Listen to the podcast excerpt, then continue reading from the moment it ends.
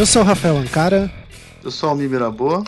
E esse é mais um Visualmente. E no programa de hoje, é, os caras conversaram sobre uma das coisas que eu acho que é um dos principais trabalhos de designer que está sumindo ao longo do tempo.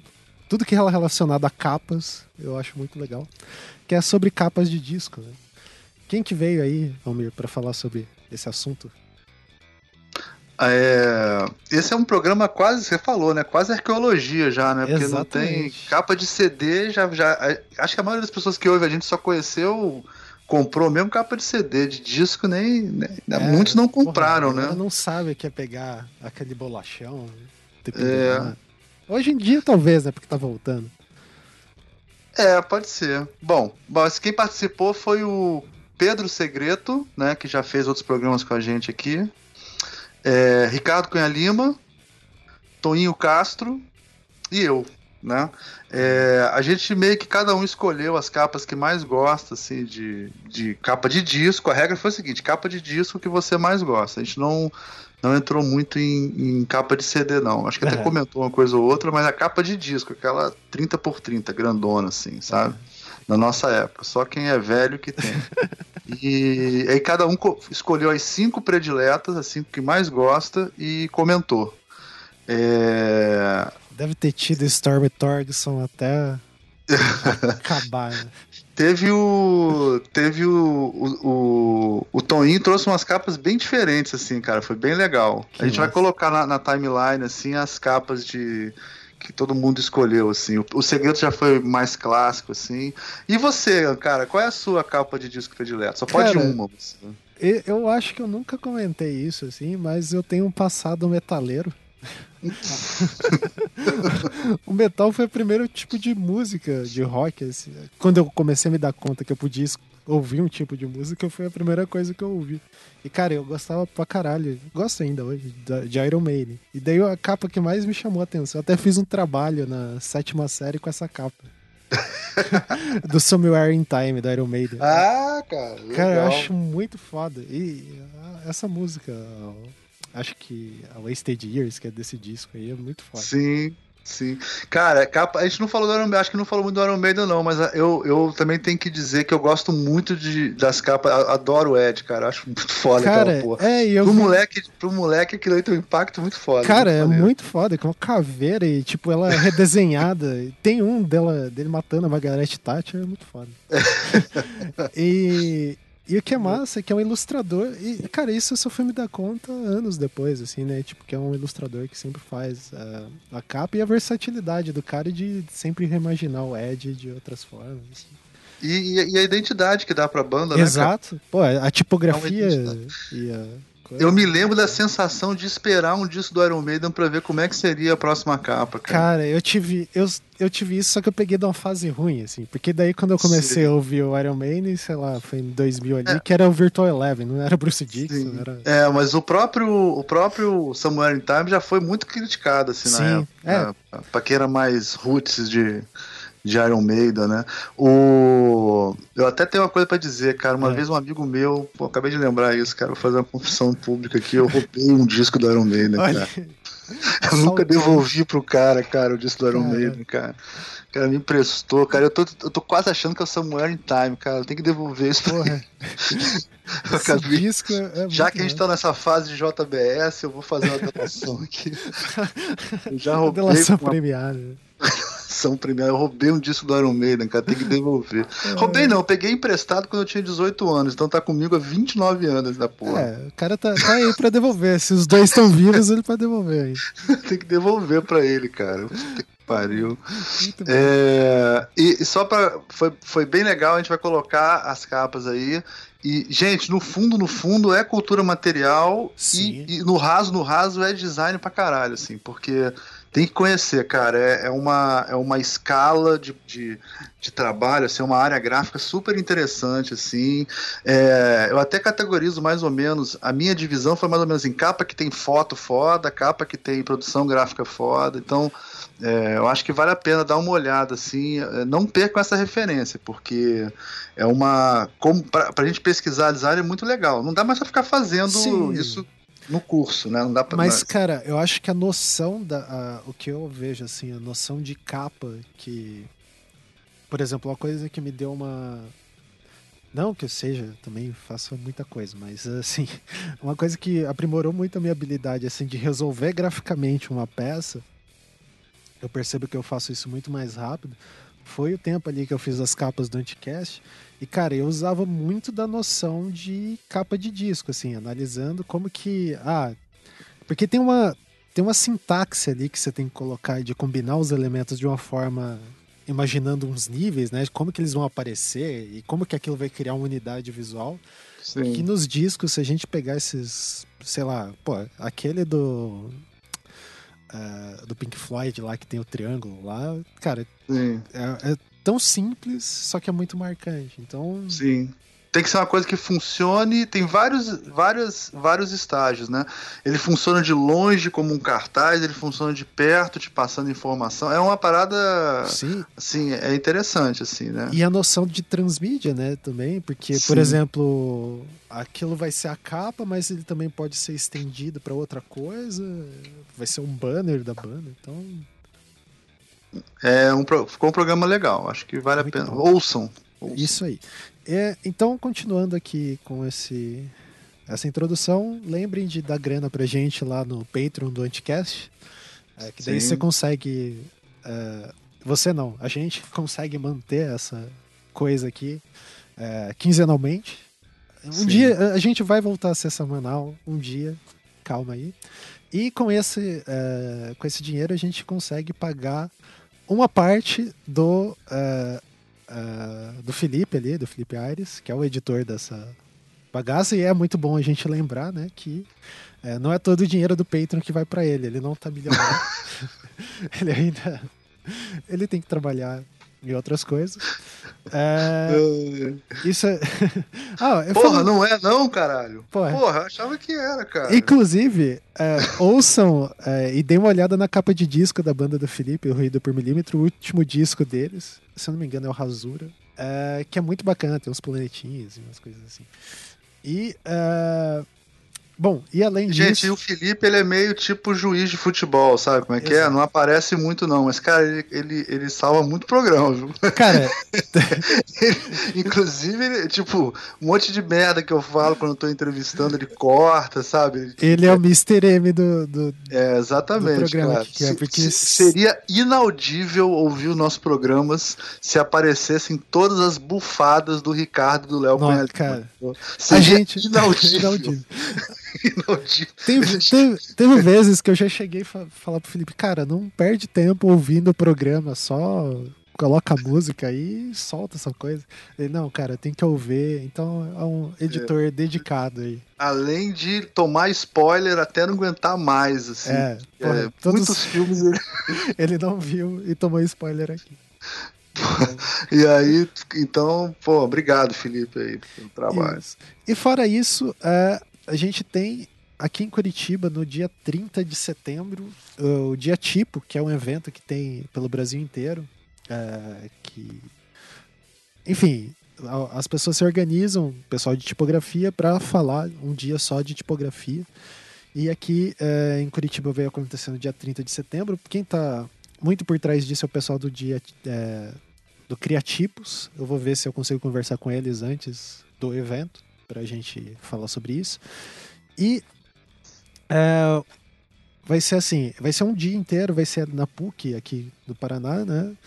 É, tem as inscrições ali, se você for no site deles, ainda tem até o dia que eu tô olhando, isso é dia uh, ali no começo de julho, ainda tem o lote de estudante uh, para comprar, o do primeiro lote, né? Então dê uma olhada lá, talvez já tenha aberto o segundo lote, não sei. É, quem que vai estar tá nesse é, dia tipo? Vai ter o Felipe Negrão, Cláudio Gil, Rafael Saraiva. É, vai ter um, uma galera bem bacana. Deve ter algum pessoal que ainda vai confirmar de workshop, né? Um sim, sim. É, acho que ali. Sempre tá isso tá é mais em cima da hora, isso. sim, mas vocês acompanhem lá no site. É, então vai ter uma galera muito bacana. Uh, ah, eu tava vendo aqui, vai ter um workshop com a Lígia Pires.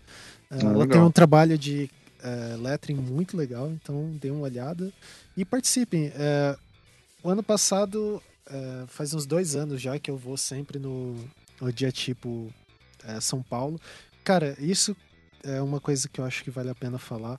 O dia tipo, assim, ele me ajudou muito.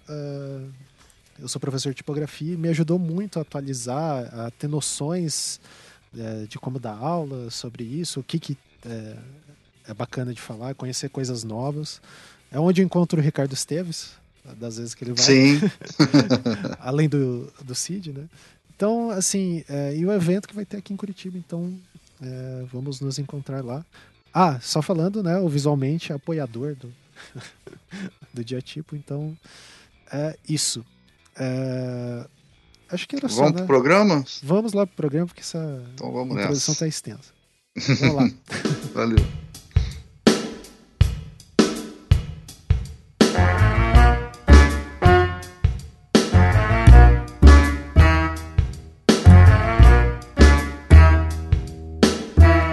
Este é o Visualmente e eu sou o Ricardo Cunha Lima. Hoje vamos falar sobre capas de disco.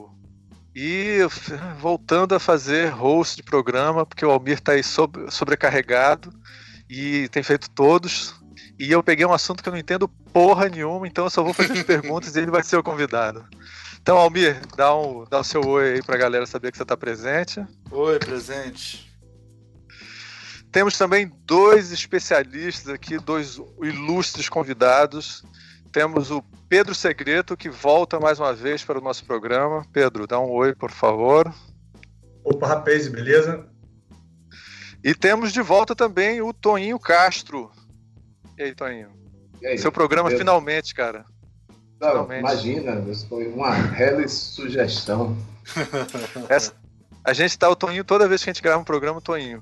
Cara, e aí, o programa sobre capa de disco? Como é que vocês vão fazer esse programa? Porra, porque um, um, né, visualmente uma coisa sobre design gráfico e não fala sobre capa de disco é só porque o Ricardo não entende de nada. É, exatamente. ele, tá, ele tá boicotando esse programa há anos. Tá. Há anos ele tá boicotando esse programa. Ele tem falado no chat, né? nos- Onde Como ele se- pode, ele, ele, ele queima o programa. Não, e como se ele não saber do assunto impedisse alguma coisa, né? Porque, pô, ele claramente sabe. Não, isso daí, cara. É, A gente pra pode até se divertir um pouco com isso. Né? Com certeza. Então eu vou pedir aqui a palavra do Pedro para falar um pouquinho da, da sua essa origem da sua paixão por capa de disco. Por que, é que você, por que, é que você também se interessou por esse tema, Pedro? Fala pra gente um pouquinho e depois a gente passa pra galera pergunta- falar também. Cara, é, na verdade, música é uma coisa que tem- sempre teve muito presente na minha vida, né, cara? Assim, é, sempre fui muito fissurado por é, CD, vinil, enfim, agora streaming, acessar música de qualquer jeito, né, cara? Assim, eu comprei muito disco por causa da capa, assim. Eu era muito fissurado em comprar disco, em comprar CD. Eu lembro de uma vez que eu tava viajando e aí eu entrei num bar, tava tocando uma música, porra, irada. Eu perguntei pro cara que música é essa, o cara falou, é Jill Scott Heron. Eu não sabia quem era, né? Aí Daqui a pouco passou uns dias na mesma viagem, entrei em outro lugar, outra música maneira, perguntei o cara, porra, Jill Scott Heron. Eu, caraca, mano. primeira vez que eu passei numa loja de CD, assim, naquela viagem eu entrei e falei, cara, deixa eu achar esse Jill Scott Heron, e aí tinha ali um, uns 4, 5 CDs do cara, e eu tive que comprar pela capa, né? Data e a capa, ah, né? você não sabia. Ah, saquei. tinha ideia do que que era, né, cara? Assim, da onde é que estavam aquelas músicas, que músicas eram aquelas, né? E acabei que, porra, é engraçado que eu comprei um disco dele chamado Winter in America, que é um disco maravilhoso dele com o Brian Jackson. É, e o disco não tinha nada a ver com os sons que eu tinha escutado, era um disco todo introspectivo, dois pianistas. E, pô, eu demorei até pra gostar do disco, hoje em dia é um dos discos que eu mais gosto, assim, cara, acho incrível, assim. É, E lá em casa sempre teve muito, cara. Quem me aplicou, na verdade, em música, assim, foi meu pai e minha mãe. Então, minha infância toda, é, cara, eu passei no meio dos discos, né, cara? Sempre, toda hora eles botando, botando música, os vinis, né? Aquela coisa maravilhosa, né? Espalhada pela casa. Né, diferente de hoje em dia, né? Você tem o objeto físico, né, cara? E com nove anos de idade eu já era tipo um bitomaníaco mesmo, assim, de carteirinha, assim. Escrevi até outro dia um texto sobre isso, assim, pô. Eu com nove anos liguei pra Rádio Fluminense, né? Fluminense FM, um programa chamado Revolution, pra pedir uma música aí. A mina que tava do outro lado, pô, e aí, tá, que música você quer? Eu lembro que eu falei, Help. Deve ter falado assim, né, com uma vozinha. E aí ela falou, mas quantos anos você tem? Eu falei, cara, tenho nove. Aí a mulher pirou do outro lado, começou a gritar, ah, eu não acredito. Eu falei com umas 10 pessoas na rádio, assim, sabe? É, então, assim, isso aí foi uma coisa muito. E sempre correndo atrás, cara, sempre amizade de pô, é, adolescência, os camaradas, né? Um avisa o outro, promoção não sei aonde, na barra, um cara vendendo a coleção, blá blá blá. Viajei uma vez, dólar um para um, porra, deitei a lenha, cara. Na, numa mega store dessa aí, tava todos os CDs, pô, 6 ou 9 dólares, tava tudo 6 ou 9 reais. Eu trouxe 60 CDs, cara. cheguei na. Cheguei na na alfândega, a mulher abriu uma bolsa daquela bem de sacoleiro do Paraguai, assim, tinha uma camada de roupa, ela levantou de uma camada de CD, ela falou, cara, o que, que tem nessa bolsa? Aí eu falei, cara, tem roupa, CD, roupa, CD, roupa, CD, ela ficou olhando pra mim, aí vai embora, vai embora, vai, vai, vai nessa. Eu passei semanas sorteando, metendo a mão naquela sacola e escutando aleatoriamente, então, assim, sempre foi uma paixão, assim, e aí depois trabalhando com design gráfico, né, cara, assim, você acaba gostando mais ainda de ver essa relação entre a música e a imagem, né? Assim, é, acho que tem muitas coisas que são instigantes, interessantes aí que a gente vai falar aí pelo, pelo programa. Então eu vou fazer já um aviso para a galera que a gente vai se ater à capa de disco. É... Como é que eu digo isso? LP, long vinil, play, né? Long play. É. Long play, é, LP. Não, pode E ser aí- compacto, não. Pode ser compacto também, né? Não. É, então beleza. E aí a gente. Mas vai ser, como tá, considerando a idade média da galera, vai ter muito CLP nessa parada. E também avisar que a gente vai estar colocando, gente, talvez não imediatamente, mas logo, logo, assim que sair o programa, a gente vai botar todas essas capas num post do Facebook para vocês poderem acompanhar e verem mais ou menos o que a gente está falando. Então, gente, eu vou passar aqui para uma pessoa que foi a primeira, uma das primeiras grandes coleções de LP que eu vi na minha vida foi do Toinho, que tinha todas as coisas mais interessantes e bizarras do mundo. Era na coleção do Toinho, que agora ele até doou essa coleção para um jovem aí, fã de. Toinho, fala da sua experiência, da sua história, Toinho, por favor, também. É, bom, é, minha experiência com disco começou muito cedo também. É, sei lá, nove, é meio isso, assim, nove anos tal. É, minha casa era, era musical, meu pai gostava de música, minha mãe gostava de música, meu pai gostava muito do, do Dilermando Reis, que era um violin, violonista muito tradicional, meio cafoninha tal. Mas é, quem fez minha cabeça com música mesmo foi um primo meu, que era mais velho. Ele morava em Natal, viajava muito do Recife para Natal. E ele já gostava de rock, porque ele tinha um primo mais velho, do outro lado da família, que gostava de rock. Então era uma alimentação cíclica, né? O mais velho mostrando para o mais novo e assim ia. E foi aí que eu conheci, comecei a conhecer rock e tal. É, aquelas bandas tradicionais, né? Dos anos 70, Led Zeppelin, Pink Floyd, Queen, Rainbow, Deep Purple. E as esquisitices também dos anos 70, porque tinha isso, assim, a gente morava no Brasil numa época em que não tinha acontecido Rock in Rio ainda, né? Então falava-se pouco de rock. É, conseguir um disco de rock era difícil, conseguir um disco no Recife especialmente era difícil. E, e aí ela comprava, fulano comprou um disco importado do, do, do Led Zeppelin, a gente ia na casa de fulano, e fulano, porque viajou para os Estados Unidos com o pai, comprou aquele disco, a gente ouvia aquilo, parecia que estava vendo o Santo Grau, assim, sabe? Uma coisa É, exatamente. muito doida. Sei lá a quem trouxe uma versão. Sei lá quem trouxe uma versão japonesa do Deep Purple que É, você nunca viu. é. Puta que parada foda. Made in Tóquio. É, é isso, exatamente. Era aquela coisa muito assim. E, bom, eu fui crescendo, fui comprando. O primeiro disco que eu comprei, o primeiro LP que eu comprei foi o Trans Europe Express do Kraftwerk. É. Foi 170 cruzeiro. Comprei numa lojinha lá no Recife, numa, chamada A Modinha. Era uma cadeia de loja de disco que tinha no Recife. E, e tinha aquela coisa, assim, a gente comprava o disco e anotava, então tinha lista dos meus, dos meus discos, sabe, em por ordem de compra. A gente tinha, vivia uma coisa muito em cima da música. sacou? Qual, qual o disco mesmo, Toinho, que você falou do Kraftwerk? Trans Europe Express. É, tem essa coisa que eu acho legal, né? Porque assim, é, disco, além da música, tem uma questão da coleção também, né? Que acho que muita gente curte também, né? Além do. Ah, sim, é um, é um É. colecionável. É, colecionável. É uma coisa que eu, eu- eu- o tempo inteiro o sentido era de, de colecionar. Era de ter. Então tinha aqueles discos que a gente tinha que ter aquilo ali, porque quem, quem compra disco tem que ter aquele disco, sacou? E é isso, e as capas eram parte desse pacote, as capas eram, me encantavam muito, eu viajava muito nas capas, muito mesmo. Sobretudo como eu via rock dos anos 70, eu via muito rock progressivo, essa coisa toda, então tinha muito lance da ficção científica, de uma certa fantasia que se misturava com o que eu lia também, né? Eu já, já lia ficção científica, já lia essas paradas todas. Então tinha uma, uma comunicação entre essas coisas. E isso, sem dúvida, despertou minha, minha vontade, meu desejo, assim, pela, pelas questões gráficas, né? Pela, pelas artes plásticas, pelo design gráfico no futuro, que naquela época eu nem pensava nisso, fazia nem ideia de quem era Luiz Magalhães, tá? nem aí, cara.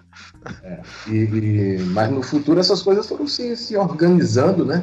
Para dar numa pessoa que tem interesse pelo, pelo gráfico, né? Pela, pela, tanto do ponto de vista artístico quanto do ponto de vista profissional. Mas, sem dúvida, as capas de disco me formaram. É isso. Professor, é, o professor Almir, então, o Toninho, até acho que você foi, você podia ter falado, mas acho que a gente vai falar mais, assim. É, a gente sua vai só pra... É, é, só para dar um gostinho. Professor Almir, por favor, fale da sua paixão. Cara, a minha começou cedo, mas não começou tão bonita quanto a deles, não. Eu ouvi aqueles discos coloridos que tinha historinha quando era bem criança. Mas, assim. Mas eu ouvi isso também. É, claro, era baratinho. é. Inclusive, eu comprei os CDs dessa, dessa coleção. Eu também, eu também. É, esse aí, então, esse aí acho que todo mundo, né? Começou a ouvir da, da baratinha. Disquinho, naquela, uma vitrolinha vermelha, assim. Isso, a minha era amarelinha. É. E ah, não existia 3 em 1, né? Não existia 3 em 1, era aquela vitrola de, é, de, de plástico colorida, né? É. Era 1 em 1, né? É. Eu, eu me lembro. Era uma maletinha. Eu...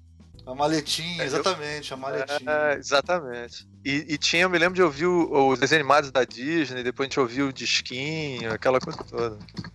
Bons tempos. É, e aí, esses foram os primeiros que eu ouvi, com certeza, né? bem moleque, e era o padrão da época, né? A Dona Baratinha era coloridinha e tal. É... Eu, eu, eu depois. Ah, eu acho que muita gente começou ouvindo Beatles também, é porque nossos pais ouviam Beatles e aí tinha Beatles em casa, né? Assim. Também... Na mamadeira. Na mamadeira, é. A gente já é filho dos Beatles, é. né? Os pais de vocês são modernos. É. São mais jovens que os meus. É. Minha mãe Meus pegou bem na cabeça. Beatles e todo ano tinha um disco novo do Roberto Carlos também, né? Todo ano tinha um disco. Ah, isso aí sem dúvida, sem dúvida. todo ano, todo mundo comprava o disco do Roberto Carlos. Mas o. Eu comecei a me, a me amarrar uma vez que eu achei um disco de uma banda chamada Nazaré. Que era uma banda de. Sim.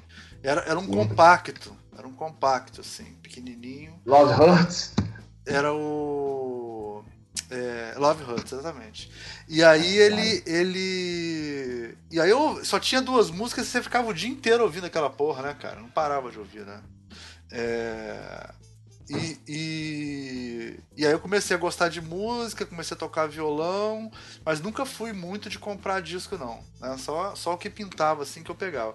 Mas quando eu fiz 14, 15 anos, eu montei minha primeira banda de rock, aí eu comecei a, comprar disco. Foi nessa época eu comecei a comprar disco e, e ter discos, né? Juntar discos assim. É... E aí eu passei por todas aquelas fases, né? Iron Maiden, Led Zeppelin, todas essas essas fases. E eu sempre também fui muito de copiar. É, naquela época a pirataria corria solto, né? Ninguém conseguia também ter todos os discos. Um moleque de 14 anos, né? Então você acabava. Pirateava tudo em fita cassete, né? Ficava ouvindo. Aí era tipo assim: você tinha um círculo de amigos. E aí era como se vocês compartilhassem aqueles discos que cada um tinha. Por exemplo, um tinha o Led Zeppelin 3, o outro tinha o outro. Aí você pegava, um copiava o disco do outro, né? E compartilhava. E fazia, como é que chama? Aqueles mixes, né? Na fita cassete, dava um pro outro e tal, aquele negócio todo. É, mas é engraçado que como eu comecei a comprar disco depois que eu comecei a tocar, o meu sonho era um dia fazer uma capa de disco. Meu pai já tinha gráfica, eu já sabia o que, que era gráfica, né? Eu falar, porra, um dia eu vou fazer uma capa de disco pra mim, o caralho. E eu fiz, cara, sem sacanagem, eu fiz mais de mil mil, mil projetos da capa dos discos das minhas bandas, eu nunca consegui fazer nenhum. Porque quando eu, quando eu gravei já era CD, cara. Esse é um, é um dos meus traumas de, de, de, de juventude, é ter perdido a época do disco. Porque eu gosto do formato do disco, sabe? Eu acho aquele formato foda, né? Eu ficava vendo as bandas nacionais lançando os discos, eu falava, caralho, vou fazer um disco assim, vou fazer um disco assado, sei lá, nunca conseguia. É... é isso, aí a minha história termina com esse final triste aí. Não, é, o, o, o, eu naturalmente eu também ouvia besteira, eu era criança, né? Eu vi um monte de coisas sem pé nem cabeça. O, o Kraftwerk, eu acho que é, é, tipo, eu acho que foi a primeira vez que eu quis algo mesmo, assim, sabe? Já tava me formando, era uma coisa, mas eu vi disquinho, e eu vi as coisas. Meus pais não eram modernos como os seus, como eu disse, não tinha Beatles lá em casa. A minha mãe era fã de Johnny Mads. Ah, mas deve ter rolado. Mas isso já era mais tarde, mas não tinha Beatles, meus pais não ouviam Beatles. Mas rolou, por exemplo, na minha época rolou o Michael Jackson. Quando sa... os discos do Michael Jackson todo mundo comprava. Fez, vendeu pra cacete Michael Jackson e Madonna. Aí todo mundo tinha esses discos, né? Mesmo não sendo o tipo de música é, que eu curtia. Lá em casa não tinha, não, cara. Ah, é. É, porque não, lá em casa eu tenho 50 anos, sacou? Eu tenho 45. É. Eu peguei, eu peguei comprar Michael Jackson, tipo, pra família, sabe como é que é? É, não, lá em casa não rolava, porque minha mãe era muito mais ligada à coisa da música brasileira, Sim. sobretudo dos anos 50, sabe? As serestas, minha mãe gostava de seresta, gostava de. Gostava não, gosta. De Orlando Silva, Francisco Alves, entendeu? Esse tipo de coisa, ela curtia muito isso, e meu pai idem. Ah. Então, na verdade, teve, teve uma coisa inversa. Eu é que influenciei eles um pouco. Ah, né? legal. Então, então, minha mãe, se hoje você for lá na minha casa, minha mãe tem 80 anos, chega lá e diz, Danira, e o Pink Floyd? Ela vai falar com você sobre o Pink Floyd, entendeu? Sim. Ela vai dizer as músicas que ela gosta, que ela curte. Ela é fã do Queen, ela adora o Queen, que também não é uma coisa tão improvável assim. Mas, Toninho, quem viveu nos anos 70 pegou também uma leva boa de música brasileira, né? Porque a gente pegou Caetano, Gil, Chico Buarque. Nossos pais ouviam, quer dizer, pelo menos o meu pai, né? Meu pai e a mãe ouviam esse tipo de. Milton Nascimento, Clube da Esquina. Tudo isso é anos 70, né, cara? Tudo isso é. É, mas tudo isso é muito moderno. Ah, é, né? É. Clube da Esquina é muito moderno. É. É, é... O Clube da Esquina é, é progressivo, né, cara? É, progressivo. Que minha família era mineira, né? Minha família era mineira e é. rolava Clube da Esquina, Terço, essas coisas direto também, nos anos 70. Não, não. Eu, eu, já ouvi uma lenda dizendo que perguntaram uma vez pro Tim Capaldi, né, que é um, enfim, um músico lá da década de 70 também, dessa galera com Clapton, tocava e tudo mais. Perguntaram pra ele aí, você, é, você conhece o é, rock brasileiro, o cara falou, conheço. Ele falou, o que, que você conhece? Ele falou, porra, Clube da Esquina. Sim, é. É, não. Quando as pessoas dizem, não, porque o Clube da Esquina, a música brasileira, a música popular brasileira, gente, isso é rock progressivo, isso é rock progressivo. É uma doideira, uma mistura de rock progressivo com uma certa psicodelia dos Beatles também, que também uma coisa vem da outra, né? É foda. É, é foda. É muito. Eu acho maneiro vocês. Eu acho maneiro vocês falando isso da, assim, que na verdade a gente aprende, né, cara, com essas coisas, né, esses hábitos que a gente tem na infância, adolescência, né, cara, e acabei, porra, me liguei assim, que esse amor pelos discos mesmo, cara, me ensinou muita coisa mesmo, assim, de fazer capa de CD, eu gravava coletânea em CD, ficava fazendo uma porrada de capa para dar pros amigos, cara, então design gráfico veio também muito daí, aprendi a falar inglês, acho que tocando as músicas dos Beatles, aprendi a tocar instrumento por causa das músicas que, né, você quer tocar ali, o violãozinho, então, assim, quanto é que isso também não puxa várias paradas dentro de você, né? É, não, eu aprendi inglês com música. Aprendi inglês com música, tudo rock. Aí fui para um disco da vida aí, cultura inglesa da vida, para organizar as ideias só. Porque eu aprendi com música. Enquanto a gatinha fala, wanna hold your hand. é meio isso. Mas, enfim. É... Ó, o. Então vou aproveitar e passou outro. É... Eu, muito brevemente, assim, para não ficar escroto e não dizer nada, assim, eu tive um começo parecido com vocês. Eu também é, ouvia Beatles, essas coisas, mas eu fui ouvir Beatles lá pelo. Tinha tipo 10, não tão, acho que 9 anos era muito cedo. Mas acho que 10, 11 anos eu comecei a me interessar pelo Sgt. Pepper e tudo disco velho que meus pais tinham. Mas eu, eu me lembro de ouvir o, a primeiro música do rock fe que fez sucesso me chamou a atenção foi o, o Michael Jackson com Beat It que foi o primeiro clipe que eu achei, porra, do caralho e tal. E aí, a... e me lembro do disco, cara, que foi o primeiro que meu irmão a gente comprou, assim mesmo. Foi, acho que era Flipper Hits, que tinha uma seleção de uma porrada de músicas. É, e aí, assim, para mim, que não sou tão ligado a esse tipo de música e rock, eu não, nunca fui ligado em rock progressivo, rock pesado, essas coisas, eu realmente só fui me interessar mesmo por por música, assim, mais nos anos 90 mesmo, com quando teve o movimento grunge e tal, eu comecei, mas aí o, o CD já era o padrão, né? Então, é, não sei se é por causa da idade, eu não sei. E aí, acho que o primeiro é... disco do Pearl Jam que eu comprei foi em vinil ainda, cara. Pois é, mas esse momento da mudança, né? Foi bem na mudança. É, eu... Anos 90 foi é... bem na mudança. Meu pai tem uma, tem uma, mania, cara, de. Sempre que vem uma nova tecnologia dessa, ele tenta comprar logo. Então acho que a gente teve o primeiro videocassete, porque ele dava um jeito lá de arranjar esse negócio, ele achava isso. Ele adorava. Eu, eu comprei CD antes de ter o aparelho de CD. Eu comprava o CD e guardava, porque um dia eu ia ter dinheiro para comprar um aparelho de CD e eu ia poder ouvir os CDs. É foda, né, cara? ah, mas CD foi, foi do Liu Yang. É foda. E o primeiro isso também, cara. O primeiro que eu comprei pai... foi Beatles. O primeiro CD que eu comprei foi Beatles. Meu pai já se amarrava, como eu falei, muito em música, e aí começou a vir essa parada do CD, ele meio pouco interessado, assim. E aí saiu, cara, os caras remasterizaram a... os Mutantes, lançaram todos os CDs, todos os discos em CD remasterizados. Aí ele foi lá e foi a hora que ele se convenceu. Ele comprou todos os CDs, os CDs chegaram primeiro lá em casa, e aí uma hora alguém viajou, não sei o que lá, e ele comprou tipo um, era um Discman da vida, assim. Mas também comprou os CDs antes de comprar o aparelho. É, é pois é. Eu, primeira vez que eu vi CD, Pedro, eu achei que tinha uma banda escondida em algum lugar dentro do quarto, sabe? Era uma coisa assim, que é, é uma experiência que hoje em dia é difícil de explicar para as pessoas, não faz sentido nenhum, assim, era um som completamente é, sei lá, parecia uma coisa mais pura, não sei o que, que era, era uma coisa estranha. Assim. Não, é porque é, o, o, o, LP em si, ele tem uma limitação, né, física, ele tem uma certa...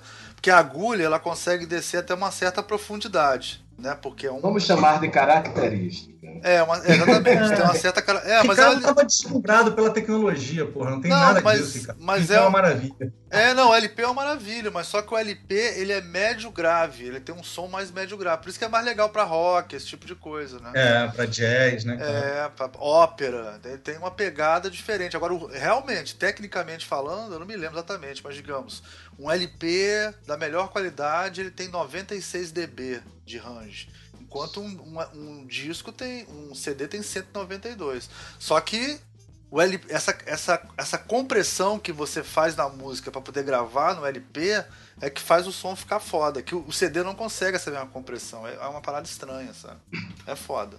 Não, é. O CD, cara, começou a introduzir a gente no mundo, no mundo clínico. Sim. Sabe? É, que é esse mundo onde não tem arranhão, onde não tem ruído, onde não tem chiado, onde, tem, onde tudo é límpido, onde tudo é transparente, onde tudo é, o, é tem um brilho. O, o Toinho é mais complexo que isso, olha só, que doideira. O primeiro disco a ser gravado com metrônomo eletrônico no Brasil, a primeira música foi Palco, do Gilberto Gil. Você sabe qual que é, né? Que foi gravado com bateria eletrônica, deve ser dos anos 80, não, depois a gente vê a data certa aí né? De lá para cá, todos os discos são gravados com bateria eletro... com um metrônomo, né? Então o batera ele toca no tempo exato da música, certo? Na cabeça, uhum. certo? No Cara, clique, né? no clique. Coloca, porra, um disco do Led Zeppelin pra ver se consegue colocar um clique no Led Zeppelin, no Deep Purple. Não, não tem, não tinha ah. clique antes. Então, fora sim, isso, além de ficar clínico, além de ficar ah. limpo, ainda ficou é uma régua. Exatamente, fica, é. é. uma régua. É uma régua. E eles colocam nessa régua porque é mais fácil editar depois, né? Você, não, você pode é. emendar. Não, isso é foda, porque você fica esperando isso do mundo, né? Exatamente. É. Isso é triste. Aí você vê esses, esses filmes em TV de, de quantos K agora? 16? né? Tudo límpido, tudo clínico. Aí você olha pro lado, você tem a vista ruim, né? Tem aquela coisa, o álcool está sujo, o mundo é uma merda foda. Isso, isso começa com essa questão de CD. Me angustiou muito a primeira vez que eu vi CD. Me angustiou é exagero. Não, não, eu. Mas, eu... Rola, rola umas histórias, né, de que no, nas primeiros discos que foram masterizados em CD para virar CD, né? nego apagou um monte de ruído. E aí nessa apagou, tipo, disco que tinha barulho de vento, barulho de chuva, nego saiu limando tudo. achando Caralho. que tudo era ruído, né, cara? Eu acho Aqui que fizeram no começo. jeito. Fizeram eu acho- jeito. Eu acho, Toninho, que no começo o CD era inferior ao disco, porque as pessoas não sabiam mixar CD. Agora, você pegar um CD, por exemplo, do Red Hot Chili Peppers hoje em dia, a mixagem é foda. Ele, ele utiliza, por exemplo, pra mim que sou baixista, o CD foi ótimo, porque as pessoas começaram a ouvir o baixo, entendeu?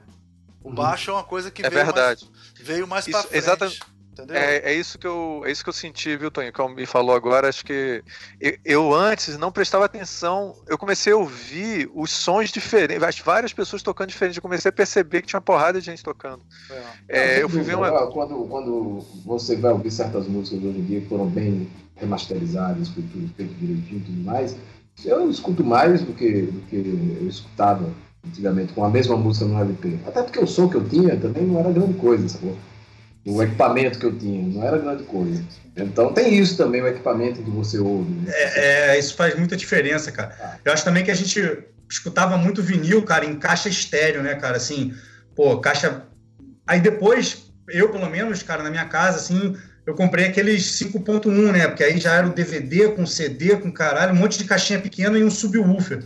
Vai escutar um Bob Marley naquela parada, cara. Não tem médio, sacou? É só o- os é só agudos e o. é. bum. É. E aquele subwoofer ali, cara, atropelando a música. É bom pra quem gosta de dub, de, né, Sim. esses fones hoje em dia, de DJ, né, as paradas. Cara, tem um grave muito doido. Aí eu passei, sei lá, uns 10, 15 anos, cara.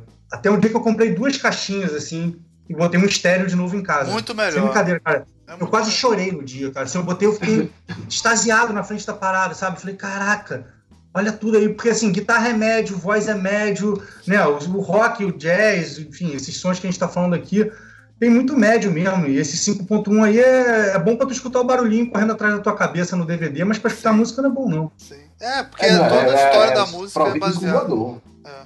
Não, toda, toda a história da, história da música é baseada no padrão estéreo que você ouve num show, né? Quando você põe 5.1, você tá.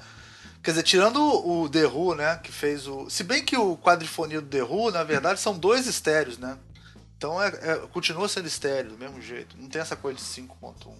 né? Agora, essa coisa da frequência é muito importante. Realmente, o médio agudo era valorizado no vinil. Aí, quando entrou o CD que tinha muito grave, começou a estourar grave. Você vê até as, as gravações graves pra caralho. Eu acho que. Eu acho que o primeiro disco que eu vi que equilibrou bem isso foi o System of Down. Que deve ter sido ano 2000 já, assim. Que eles conseguiram mixar, fazer uma mixagem foda no CD, assim. Impressionante, sabe? Assim, que aproveitava todos os recursos do CD, você ouvia tudo e continuava tendo médio agudo e tal. E eu acho que os do Red Hot também conseguem isso. Mas ah, demorou um tempo, cara. Acho que os anos 80 foram muito ruins nesse sentido de, de trabalhar o som no CD, assim. Eles, eles botavam uma compressão muito escrota. Em muito disso. Tem muito disco- É, e, O pessoal e acho que tinha os caras ainda descobrindo. Fala aí. É, Não, o pessoal gosta de música foda, né? Vai vir conversar sobre capa e daqui a pouco tá já duas horas falando da cara de médio agudo. Mas, mas fala, Pedro, o que você falar. É, não, já me perdi aqui. Então vamos falar. Eu eu vou mais passar- pra dentro das frequências aqui. Deixa eu falar. Fala aí, Elmer, então. Não, foda-se, não quero falar visualmente. Vamos falar de cara. Deixou todo mundo constrangido. Desti- destilando a meu, minha cultura musical aqui, o cara. Não, eu, aprendi, eu só tô aprendendo essa porra. Tô, nada que você tá Ah. Ricardo, o humilde. Não, eu, eu ia falar que nos anos 80 também tinha esse problema de timbragem, né? Os caras descobriram os sintetizadores, caralho. processamento. Aí, meu irmão, todo mundo desceu ladeira abaixo. Eric Clapton, uma porrada de banda boa pra caralho. Foi lá. Cara, e você vê aqueles discos que tem cheio de flange, no, porra, Phil Collins, a bateria. ué, Parece uma onda, né? Assim, é, porra, é, eles demoraram pra achar o ponto, né? E voltar pra uma coisa um pouco mais crua, né? Estavam ali meio que se deliciando da tecnologia, né, A cara? Assim, bateria visto eletrônica também, né? A bateria eletrônica, É. teve a época da bateria eletrônica encheu o saco a bateria eletrônica. É, uma parada chatona. É, Hoje em dia tem bateria eletrônica que erra, né, cara? Você bota lá um coeficiente pra ela não, exatamente é. sair do clique e humanizar um pouquinho, né? É, mas teve uma época que lançaram uma bateria eletrônica chamada D4, que era da Yamaha.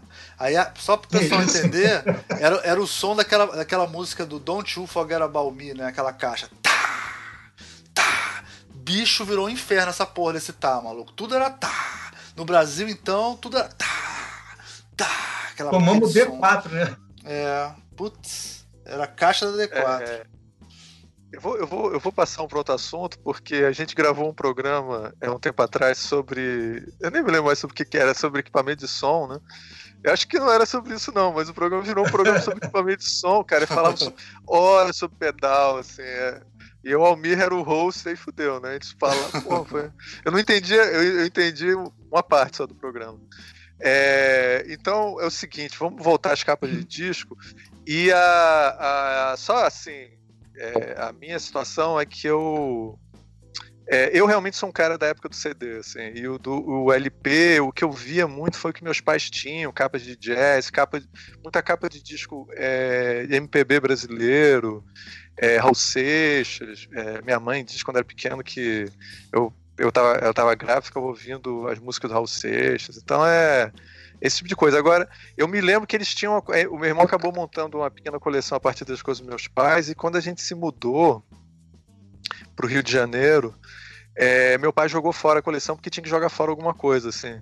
Cara, meu irmão nunca perdoou meu pai por causa disso, porque, cara, foi uma coisa, assim, que ele ficou arrasado com isso, assim. E na época, meu pai não tinha muita noção que os, os LPs estavam voltando a, a ser obras de colecionador importantes e tal.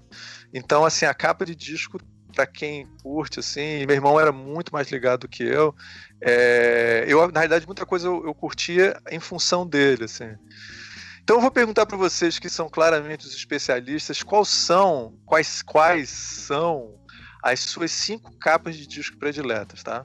Eu vou começar pelo Pedro e depois a gente passa o Toninho e vai pro Almir. Então, por favor, Pedro. Mas fala um, um de cada vez ou, ou, ou, fala as cinco do Eu acho que acho que o acho fala que começar você fala é, faz cinco de cada vez tá. e aí depois o pessoal vai também tá. comentando. Bom, vamos lá. É, bom, começar dizendo, cara, que assim, eu não consegui é, primeiro definir as cinco melhores.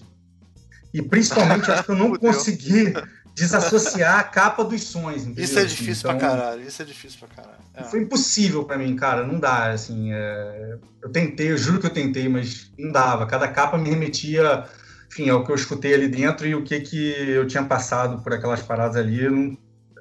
Depois até fui ver aqui algumas capas, mas eu acabei separando cinco e uma bonus track aqui, é... que eu acho que fazem algum sentido, né? Assim, é, mas não vou dizer que são as cinco melhores capas, mas acho que são capas muito, muito bacanas, assim, que falam coisas interessantes, né? Então vou começar, cara, assim, a primeira capa aqui, assim, quando a gente trocou a primeira mensagem sobre a possibilidade de fazer esse, esse visualmente sobre capa de disco, foi, pum, a capa que veio na minha cabeça. Que é essa capa do Derek and the Dominos, do Leila, né? É... Sim, maneiraço. Ah. Que eu acho que é uma capa, assim, porra, super icônica, né, do rock, assim, um disco de 70, é, acho que tem coisas, várias coisas interessantes aí. Eu depois agora fui olhar ela assim com muita atenção, falei, será que eu gosto dessa pintura efetivamente? Assim, até fiquei na dúvida, mas enquanto capa de disco, enquanto objeto, sempre foi assim, cara, das minhas preferidas. Tinha lá em casa dos meus pais, enfim, é, cheguei até uma época a botar para decorar meu quarto, assim, tudo. Ela tem essa Ela é uma capa, é, já que só para ajudar o lado visualmente da coisa, ela é uma capa que é um rosto da mulher, né? Com uma, uma tipo um buquê misturado com a cara dela, né? É, e é, parece uma... ter um, tem, tem um negócio meio anos 70, meio, meio art deco também, não sei, né? Tem uma carinha assim com aquele olhinho puxadinho. É, é uma capa. É... Hoje em dia eu não consigo imaginar uma capa com essa cara, assim, é muito diferente, né? É, eu acho que tem umas coisas legais aí que, assim, é, o Eric Clapton estava saindo do Cream, né, cara, e estava gravando com uma, uma, rapaziada nova que ele tinha conhecido. É, e resolveu fazer esse disco. E o Clapton ainda era muito inseguro, né, de ser frontman, de botar o nome dele nas paradas, de ser cantor e tudo mais. Você vê que ele pô, não tem a cara dele aqui na capa, obviamente, né? Assim, ele não usa o nome dele, ele usa esse Derek, né, como Eric Clapton, é o Derek aí no, caso, né? é uma capa também meio iconoclasta, assim, para década de 70, né, cara? Não explorava a cara do músico, né? E eu acho ela bem, bem interessante, até o diálogo que ela tem em termos dessa imagem dessa mulher com esse buquê, porque a história desse disco, né, é que o Clapton meio que fez ele para a mulher do George Harrison, né, cara? Tinha essa, essa treta aí, que na verdade não foi muito treta, mas o Clapton se apaixonou pela mulher do George Harrison e meio que grava esse disco para ela, né? E sei lá, acho que se eu fosse ela, até eu ficava com o Eric Clapton. Os caras... Não, mas ela ficou com o Eric Clapton. Ela ficou com o Eric Não, ela ficou, o Clapton, é, é. Ela, ela, ela largou o cara e ficou com o Eric Clapton. A história que eu sei é essa, né? É, foi lá meter a bala na heroína junto com ele, ladeira abaixo, na década de 70, os dois juntos, né? É, e acho que essa capa tem esse romance aí. Uma curiosidade legal também que eu acho é que quem participou desse disco aí foi o, o Dwayne Allman, né? O guitarrista, o slide guitar do é, Allman Brothers. Assim, quem não se liga em Allman Brothers, acabou de morrer aí o Greg Allman, em memória, esse programa Sim, aí para sim, Greg Allman. é. E acho que vale muito a pena olhar e, cara, o disco é incrível, assim, se você vai escutar, tem uma hora que acho que é na terceira ou quarta faixa, entra o Greg Alma, assim, começa um diálogo com o Clapton, e acho que a capa fala muito, dialoga muito bem, né, com, com o som que tem dentro.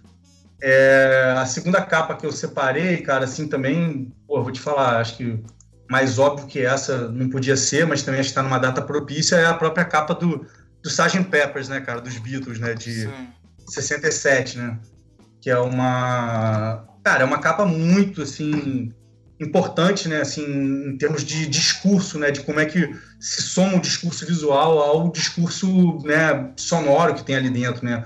É uma capa que o cara. Os caras chamaram um artista plástico, né? O, o Peter Blake, para fazer a capa, e ele juntou mais uma galera. E aí mistura essa doideira de figuras de papelão, que tem Marilyn Monroe, Marlon Brando, enfim, figuras do gurus eh, hinduístas, os Beatles mais novos, Bob Dylan, né, assim, tem toda aquela história também de que o Paul morreu, então a galera vê milhões de sinais na capa, porque tem uma mão em cima da cabeça e tem escrito Paul não sei o que lá para cá e para lá. Enfim, acho que dá pra gente ficar aí uma, uma eternidade em cima dessa capa, né? E acho que até a parte do, do conteúdo depois do resto do encarte também era bem diferente para a época, né? Porque assim, eles botaram as letras no próprio na contracapa, né? Assim, do- das músicas pela primeira vez. Essa capa, ela realmente ela é uma. É quase que uma aula de design, né? Assim, porque ele pegou todo o estilo do art- pop art da época, né? Que é o negócio dele lá do Peter Blake, e botou aqui, cara, botando essa. E, e aí quando, criou uma identidade para os Beatles, né? Com essa capa. É, né? é um Acho ícone, não? é um ícone do design gráfico. Essa capa é indiscutível, né? Ela é uma- é uma capa que todo mundo reconhece, é uma capa que depois dela é, tem, ela, ela virou referência. Ela, ela é o clássico no sentido clássico, né? Quer dizer, é, um- é quando se estabelece um novo, um novo modelo, né? Depois dessa capa tem Você não, vários. Almir, Almir, você, você não prefere usar paradigma, não? Não, não quis não, porque o Ricardo Arthur não tá aqui. O Ricardo Arthur não tá aqui, eu prefiro. se É, melhor, puder. melhor. É. Eu sempre pergunto. Ah, tem- essa capa tem milhões de releituras, né? Até Zé Ramalho tem uma capa Sim, tem. né, fazendo uma, uma referência a ela, é bem explícita, né, com o pessoal aqui da mais da Terra Brasília mesmo. Mas acho que é uma capa que é legal porque ela fala muito da época dela, né, cara? Assim, né, tá, tá totalmente em diálogo com o que está acontecendo na arte, né, na música, na política daquele momento, né? É totalmente diferente do que a gente vê hoje em dia em termos de pegada comercial. De, assim, quem é que ia fazer uma capa dessa hoje em dia, botando ali a cara do Temer, do Cunha e do sei lá quem que ia entrar na capa, né? Agora tem um É. lance que eu acho foda nessa capa, cara, é a, é a paleta de cores dela, cara. É, é muito foda, né? Porque é, é tudo fotomontagem e tal, né? Mas tem esse esquema de ser mais colorido pra um lado, vai ficando mais preto e branco pro outro. Aí, cara, é muito. É muito. É, é uma composição muito bonita, né? A gente tem um professor lá na EGE que ele escreveu um livro sobre essa capa. Depois a gente pode até colocar o link pra vocês aí. Ah, legal. Não sei se tem a edição ainda. Mas ele escreveu um, um livro que ele analisa essa capa sobre todos os aspectos. É, é, Tipo assim, essa capa Ah. realmente é. Analisar essa capa é igual analisar uma, uma obra de arte, né? Você tem milhares Foi de referências. É, Pode- foi o professor Luiz Vidal Negreiros que escreveu realmente um livro inteiro. e uma vez é, eu fui na casa dele, ele passou, cara, ele passou horas ele analisando, explicando. É uma paixão. Ele é um apaixonado, né, pela, pelos Beatles. pelos assim. Beatles. é. É, ele tem um é. tipo, um- ele tem tipo uma, no, no- ele mostrou depois, ele tem quase um, um, um- como é que é assim, tipo, como se fosse bota um santo, assim, tem, tem milhões de coisas dos Beatles. Santuário. Um santuário É, quase santuário. dos Beatles. Assim, tem um negócio assim que ele bota cheio de coisa dos Beatles. assim, é muito. Você vê a. É bonito, assim, o, o amor do, do fã de verdade. assim. A devoção, né? a devoção mesmo, porque é, é, é legal, acho legal. Eu acho ah, E aí tem umas coisas, essa capa parece que ela custou 3 mil libras, né? Enquanto na época a galera gastava por volta de 50 libras de orçamento para fazer uma capa, né? E ganhou o prêmio de melhor capa de álbum, o Grammy, né? É, em 68, né? É, então é uma capa muito importante na história da música, certamente. E, sim, se depois já botar o link do, do livro sobre a capa, acho que vale a pena também. Tem um livro que é pequenininho, do George Martin, né, o produtor dos Beatles, dissecando faixa a faixa como eles gravaram o Sgt. Peppers. Também é curiosíssimo como é que com quatro canais os caras conseguiram fazer essa Sim, porra, mas também, né? voltando de novo ao lance técnico, o Ricardo detesta, mas foda-se. Não detesto, não, olha só, também. não detesto. Eu, eu, eu... mas foda-se, entendeu, Ricardo? Foda-se. O, eu não tô, pode falar, caralho. Porra. Tô tentando, você não tá deixando, cara, tô tentando, cara. O... Eu não me importo com a sua opinião, então vou falar de novo de uma parada técnica, foda-se. É que é que essa, esse, esse disco eles fazem um. É uma coisa que eles chamam de overdub, que é você ficar gravando. É. Você pega quatro faixas e junta em uma. Depois você. Essas, aí você grava mais quatro, junta em uma, quatro em uma, quatro em uma. Depois junta essas 16 que foram colocadas em quatro em uma. É como se fosse, para quem é designer, layers de Photoshop, né? Como se você achatasse isso, isso, isso, tem a ver com a limitação do, de, do número de canais né, de gravação, sim. que eles queriam é. mais canais. É, né? é como se o cara tivesse só quatro layers no Photoshop, ele tivesse que trabalhar com aqueles quatro layers, uma hora ele falou, cara, tá legal, o background eu fechei. Aí ele brum, junta tudo, sobra junta três. Aí ele vai lá e brum, vai juntando. É o ping-pong também, né, Almir, que a galera chama, sim, né? Sim, Aí com isso tem a perda, né? Não, mas aí eles inventaram milhares de coisas com essa porra na época, entendeu? Foi foda, ele gravou orquestras ali, ele gravou, foi uma parada louca. Se você for ler a parte técnica desse. Aí, Ricardo, foi uma quebra de paradigma, entendeu? Será? É. Não, com certeza. Não, é... Não, os caras faziam coisas tipo pegar a fita de. Tem uma hora que entra um som meio de carrossel, né? De parque, assim, lá bem Europa, né? Aquele sonzinho meio de, de órgão, né? E aí parece que levou, o cara falou: Ah, me arruma umas fitas aí. O George Martin falou: Me arruma umas fitas aí com esse som que eu quero botar no. E aí o assistente chegou lá e falou: Agora corta tudo com, sei lá, 3, 4 polegadas cada pedaço. O cara trouxe tudo organizadinho, cortado e jogou tudo para cima. Falou: Agora emenda e vamos ver como é que ficou. E toca lá, mete num, numa das faixas lá, numa das pistas do disco, né? Então, essas coisas meio físicas também, né? De, é, Altamente edição, experimental, né? Altamente experimental. É. é. É, e assim, no, assim, como se fosse a, a, tipo assim, o disco da Madonna, né, cara? Assim, é o disco do Justin Bieber, né? Assim, os Beatles, o cara estavam ali na, no front mais pop possível mesmo, assim, é. sem entender mérito nenhum, assim. É, não tem... Assim, visibilidade, né? É, não tem parâmetro pra hoje em dia. Seria se, se o Michael Jackson tivesse vivo e gravasse uma coisa junto com a Madonna, sei lá. Não tem parâmetro é. pro, pro que era na época, não. Era muito foda. Época da guerra também, né? Eles estavam os Estados Unidos também na guerra. Então, é foda. Era um momento muito foda. Então vou falar da terceira capa, cara, que também é de 67. Eu acabei que depois eu vi, eu fiquei aqui entre 67 e 71, não consegui sair dessa, desse tempo, que é o Axis Bold as Love, segundo disco do Jimi Hendrix Experience, né, que é é uma capa também que sempre me fascinou desde criança essa, assim, cara. Eu olhava isso e ficava muito doido mesmo. A capa é muito psicodélica. É uma sobreposição de uma foto do Hendrix e dos dois integrantes do Hendrix Experience, né? O Mitch Mitchell, o baterista, e o Noel Reading, o baixista. É como se fosse uma deusa. Ah, eu tenho ela no TV aqui, Chivo, Chifo, sei lá, Vishu. Vishnu. Vishnu. Não é, é, é Vishnu. Não, é Vishnu, pelo menos é o que está aqui na Wikipedia. É? Vishnu. Deve ser Vishnu. É. Vishnu, Vishnu. E, é isso mesmo. E ela também tem uma paleta de cores, assim, né, super... Acho que fala muito também da época, né, cara, assim, da psicodelia, né, assim, da liberdade que os caras estão... E também de uma coisa muito de... já meio pós-moderna, né, de usar tudo como pastiche, colagem...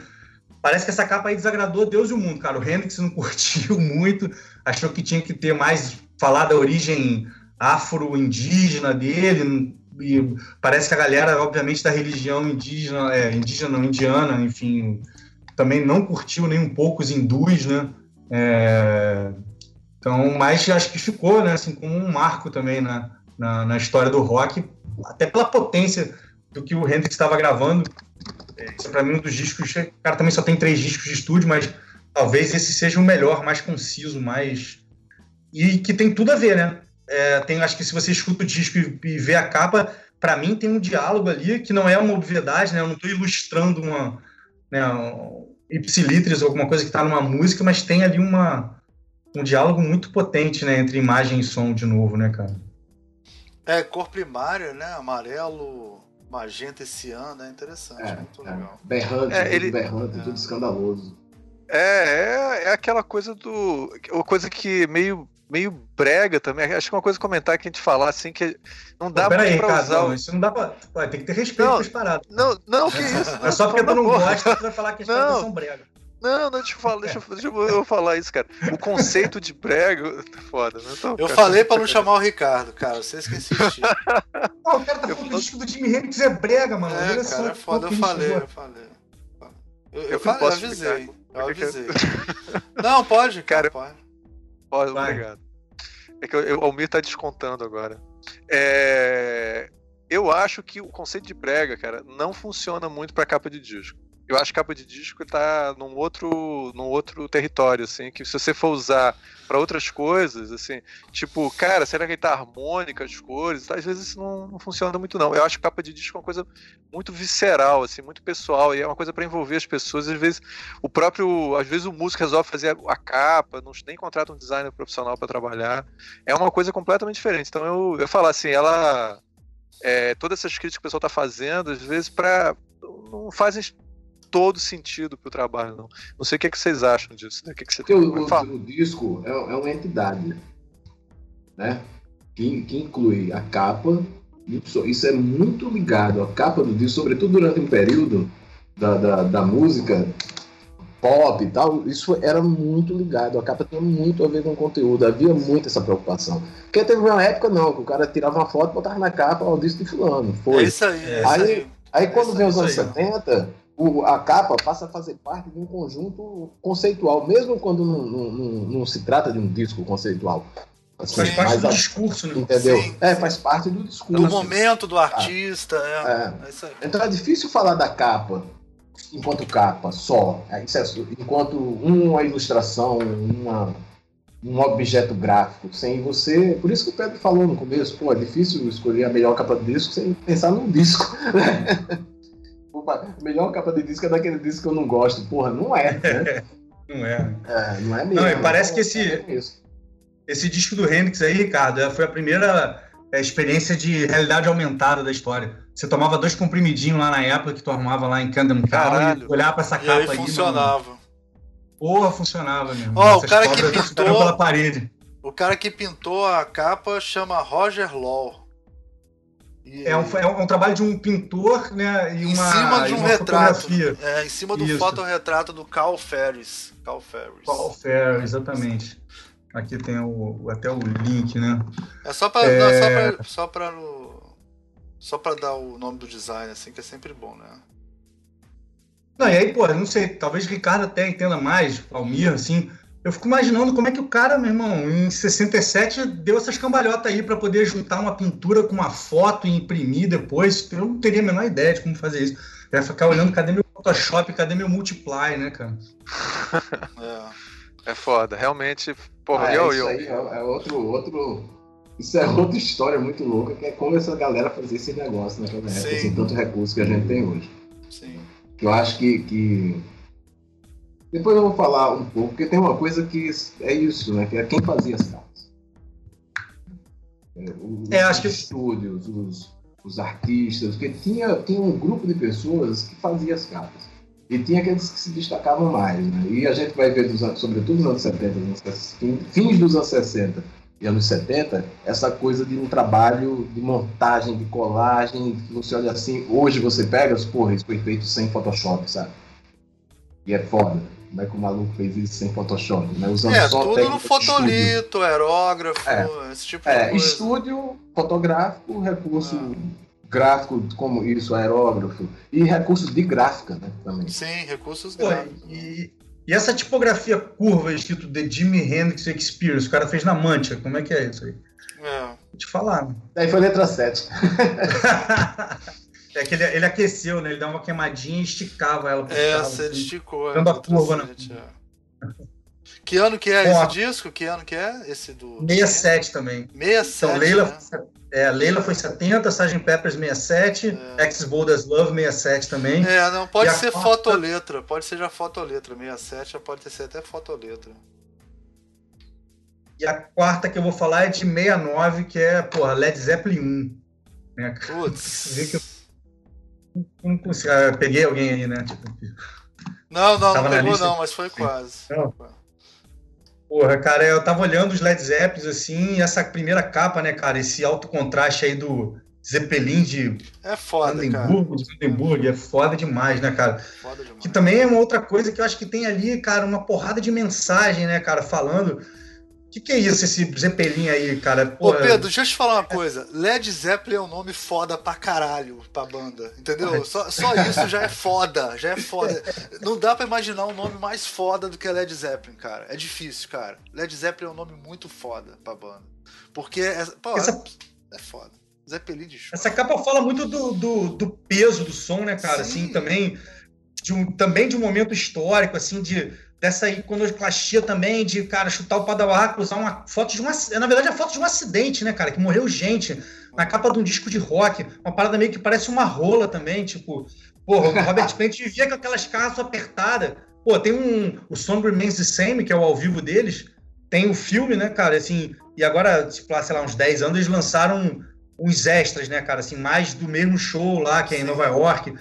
E tem uns takes que eu falei, cara, eu, Não! ah, eu sei por que não entrou. Porque o porra, salsicha do Robert Plant, assim, naquela calça e apertadona, focavam, filmado de focavam. baixo, né, cara? Isso aí, focavam É, ele, focavam na, na, na genitália do maluco.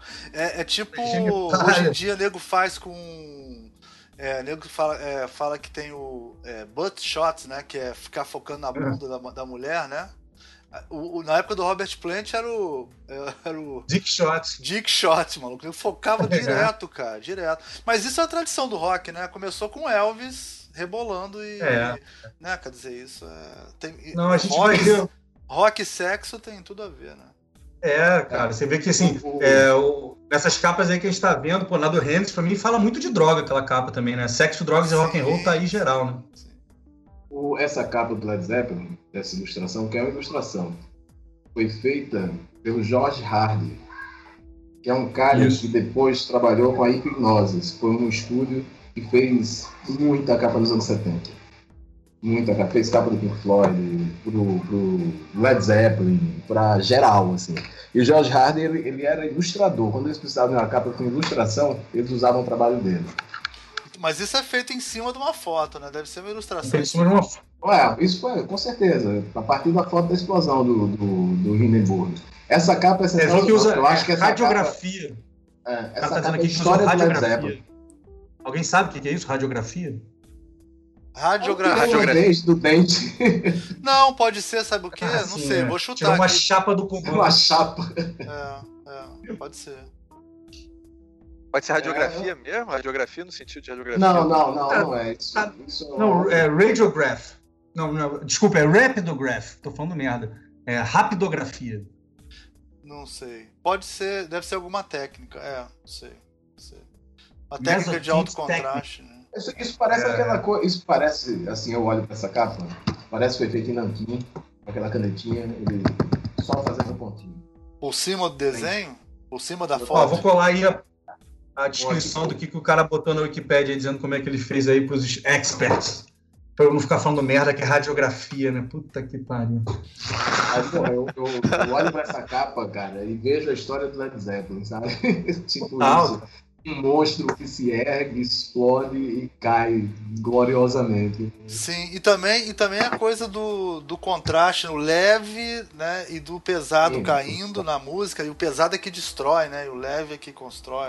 São várias paradas, é muito boa, cara. Não, e, é, é, e fala muito da dinâmica, né, cara? Eu acho que Led Zeppelin, vamos voltar em um papo de música, assim, dinâmica é o contraste que o cara faz em, vamos dizer, bem, né, partes mais calmas e partes mais Sim. é, pesadas da música. Pensa em Starry to Heaven, ela começa um violãozinho, daqui a pouco os caras estão enfiando a mamona lá na parada. Sim. E acho que LED é LED também muito porque os caras são uns reis da dinâmica, né? E tem, acho que esse, esse alto contraste mesmo no som, né?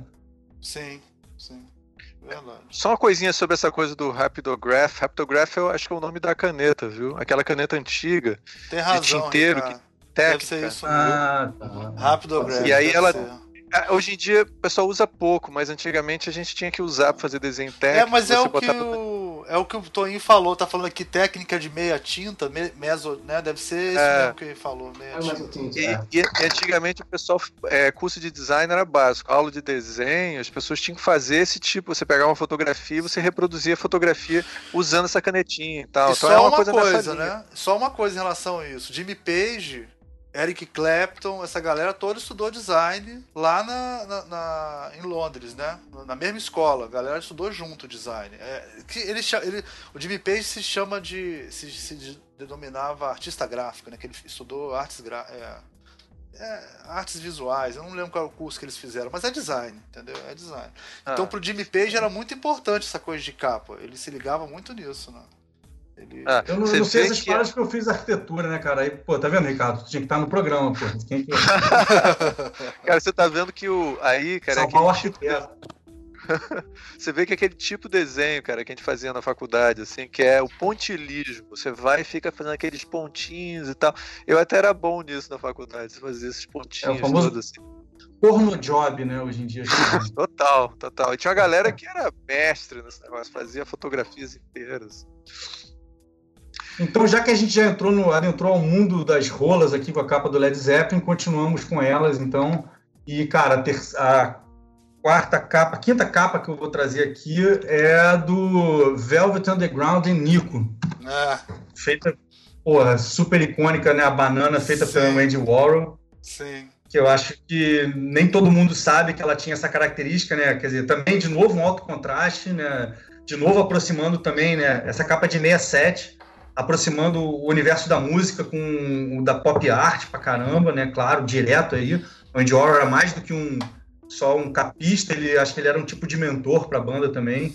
E tinha essa curiosidade que os primeiros discos você tinha, depois eles fizeram em CD também, eu tenho até um que é assim, você podia descascar a banana e ver uma banana, né, descascada rosa por debaixo, uma parada super fálica e a galera falando de baseadinho na Califórnia e os caras aqui falando de heroína pesado, disco também contrasta muito, acho que também esse visual limpo, né, cara, minimalista dele com, com um som sujo do Velvet da época, que guitarra distorcida, né, e coisa que embolava, né, cara, assim, sim. é, também acho que tem um diálogo muito, muito ativo entre a Agora, parte essa visual capa, essa música. capa que descasca, ela é série limitada, né? Não são todas que são assim, não, né? Não, foram, foi a primeira tiragem que saiu. É, assim, foi só a primeira tiragem, porque eu já tive esse disco Eu tenho uma caixa do, do, do, do Velvet com todos os discos, uns, enfim, uns bônus e tal, e a, a capa é assim. Desculpa, desculpa. É que ele é barato. barato. Não é da Apple. Você tá com É. raiva, você tá com raiva dele. Fala aí. Ah, é, pô, o Ricardo me interrompeu, né? Então É foda. contar em alguém. Ah, agora, É, agora é um é. problema. Agora é um problema. Então, assim, é uma capa que é. Eu lembro demais quando eu vi eh, a primeira vez essa capa, eu fiquei muito foda, porque é, é uma feira, a capa é numa feira, assim, você viu mesmo aí. Já tá aí a foto, Ricardo? Bem De lembrado. quando é, Toninho? Bem lembrado essa foto, cara. De quando é? Essa foto eu acho que é. de- 1979. É isso, 79. Muito bem lembrado essa capa, cara. Tinha esquecido Essa dessa capa é genial porque tem o nosso Zé do Caixão na capa. Quando você abre o disco, então tem uma foto grande dessa. dessa aliás, são duas fotos quando você. Porque eu tô com um disco aqui na minha mão, então eu vou abrir o disco agora. Descobri, inclusive, que ele tá rasgado aqui. Ele tá no saco plástico, ele não tinha visto isso. Mas aí tem outras fotos no mesmo clima, o Zé Ramalho com, com o Zé do Caixão, o Zé do Caixão com a mão erguida, assim, um cara estranhíssimo que atende pelo pseudônimo de Satã, tá atrás com a tatuagem de carinha. E é aquele clima de feira, aquela coisa meio grotesca e muito ligada àquela cultura do. do, do do, do- pô, daquele tipo de de- da boca do lixo, né? A mistura de Ah, com a boca do lixo. É uma capa muito icônica. Muito forte, eu acho, muito poderosa. Toninho, só comentar, viu? Hum. Essa capa eu conheci na tua, na tua coleção, viu? Eu, Sim, em 1990 e o caralho, que eu não me lembro mais. E eu, eu vi, você mostrou a tua coleção na tua casa, eu vi essa capa, eu, eu só me lembro dessa capa. Eu vi o porrada de disco, eu me lembro dessa capa, e eu não vou mencionar outros, vai que você fala sobre elas aí. É. E essa capa, cara, eu, eu tinha que ouvir a porra do disco, cara. falei, bota essa porra pra ouvir, porque é uma capa assim, porra, estranhíssima, né? Era bizarra. assim. Muito estranha. A cara do Zé Ramalho na capa parece que ele tá num, numa espécie de transe ali, sabe? E é muito bom, porque é uma capa que. Essa capa dialoga muito com o conteúdo do disco, assim. É, é, tem muito a ver. Muito a ver. É uma capa importante, eu acho, e significativa na música brasileira. Inclusive tem uma ilustração aqui que no encarte você vai ler, está, aí tem aqui. É, encarte capa, capa símbolo, Raul Córdoba. Raul Córdoba, artista plástico? Córdoba, artista plástico, que dentro do encarte tem um símbolo assim, de um tridente, dentro de um triângulo, acho. Eu atribuo ao Raul Córdoba, está escrito aqui, em uma ilustração do Sete, que era um, um cartunista, creio, que é bizarro, que é aquela coisa que você tapa metade e vê uma coisa, tapa outra metade e vê outra, sabe? É um rosto, aí quando você tapa metade do rosto, você vê um, um cara todo santinho, assim, tem até uma imagem de um anjo, a outra metade do rosto é meio uma coisa do mal, assim, demoniado, um negócio muito interessante. Então eu acho que é uma capa que vale a pena, fiz muito sobre o trabalho do, do Zé Ramalho, a ousadia dele nesses primeiros anos aí que ele estava gravando, lançando disco e que fala muito do Nordeste e, e de, um, de, um, grupo de pessoas sobre as quais ninguém queria muito falar, entendeu? Sobretudo naquela época. Hoje em dia todo mundo gosta de Zé do Caixão, todo mundo acha maneiro, mas naquela é época verdade. é assim. É verdade. Né? Era uma figura, persona não grata. Então é um disco importante. E Zé Ramalho fez outras capas interessantes também, né? mas a gente pode falar dela depois, como a do Força Verde, com a capa para o padrão brasileiro de capa muito interessante. Isso que a gente pode conversar depois. A minha segunda capa é outra capa brasileira, que é do disco Minas, do Milton Nascimento. Sim. É demais é um essa capa. Super, ultra close, Milton Nascimento. Com uma tinta metalizada, né? Com o disco. Tinta metalizada, isso, impressão metalizada. Ele com um olhar meio melancólico, assim, meio triste. Mas é muito bonita essa capa, muito significativa do que é a cultura brasileira, do que é, do que é o negro no Brasil. Né? Aquela coisa de colocar tão na pele dele, assim, sabe? Você vê a pele do, do Milton Nascimento, uma foto muito boa. Diferente da foto do, do, da capa do Tom Zé. Deve ter sido tirada com uma câmera muito boa. E é uma foto que, que fala muito do, do Brasil, assim, dessa da importância da cultura negra e do que significa ter essa pele no país, assim, sobretudo naquela época, uma época complicada politicamente no Brasil, e que se falava muito pouco sobre as coisas. Então, foi uma capa que a primeira vez que eu vi, eu, porra, caralho, quero esse disco. É, são discos de uma época em que se comprava disco pela capa. E um, um, Milton quase andrógeno na capa, né, cara? Assim, sim, né? Dado o close, você não sabe se, se é. você olhar e quiser acreditar que é uma mulher, vai, né? É lindo, uma capa linda. Sem dúvida. É linda capa. Muito bonita, muito bonita mesmo. E a terceira capa é The Me Machine.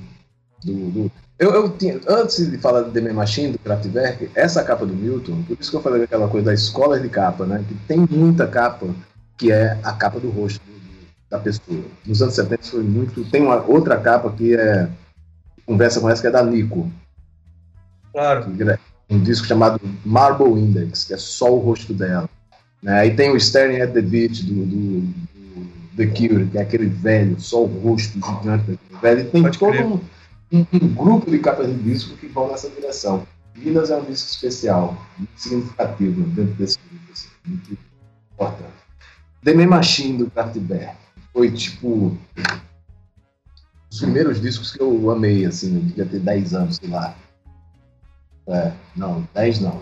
Tinha mais, tinha uns 12, 13, por aí. Que é um disco muito foda, um disco de, de música pioneiro, né? Na, na, Dizer que música eletrônica é foda. Eu, Toinho, Toinho, esse disco, qualquer. Se você entrar em qualquer site, e, assim, as melhores capas já feitas, esse, essa capa tá incluída Caralho, entre elas. caralho. Ela Ah, é clássica, é- assim, tá sempre é incluída grande entre as capa, melhores. né? É. E remete a uma coisa que eu gosto muito e que eu já, já tive muito interesse desde muito cedo também, que é a coisa da, da arte russa ali, Sim, né? pós-revolução, construtivismo soviético, aquela coisa toda, entendeu?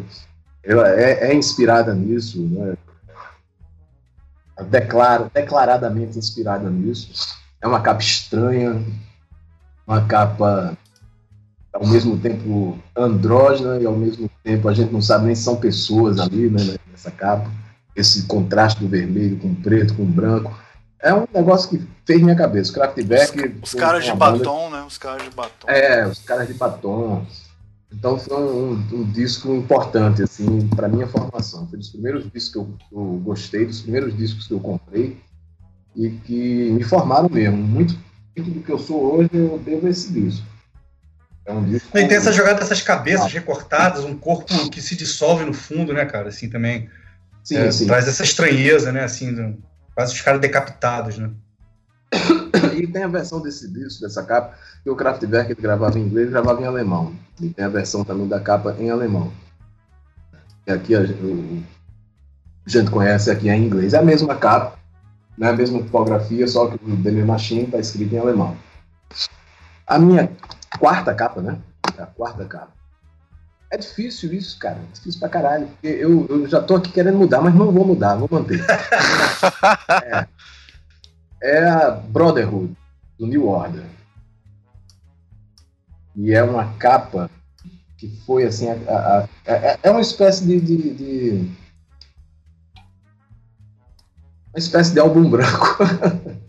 Só que diferente, que é aquela capa que, que minimalista, que não tem nada. É tipo um, um- como se fosse um- uma foto de uma chapa de metal meio azulada e com inscrição, como se fosse um carimbo, assim, de uns números, de uns códigos, muito leve, muito delicado. Uma capa muito moderna. Eu lembro quando. Eu era muito ligado em rock progressivo e hard rock, essas coisas e tal. E eu lembro quando, numa edição de uma bis, eu li uma- um, um artigo, uma matéria sobre o New Order. E o que. Eu olhei, li aquele negócio, olhei para as capas e disse, porra, eu tenho que escutar esse negócio aqui, porque essas capas estão muito foda. E aí eu volto para aquela história que a gente falou antes do, do- dos designers responsáveis, né? E o New Order é um caso muito particular, assim, tem um designer que fez todas as capas de todos os discos do New Order, até onde eu sei, né? Que corrija-me, Ricardo, você que morou na Inglaterra deve ter uma pronúncia melhor que a minha, que é o Peter Saville, o Peter Saville, não, É, eu acho que a segunda, a segunda versão eu acho que é o que eles usam mais. Peter Saville.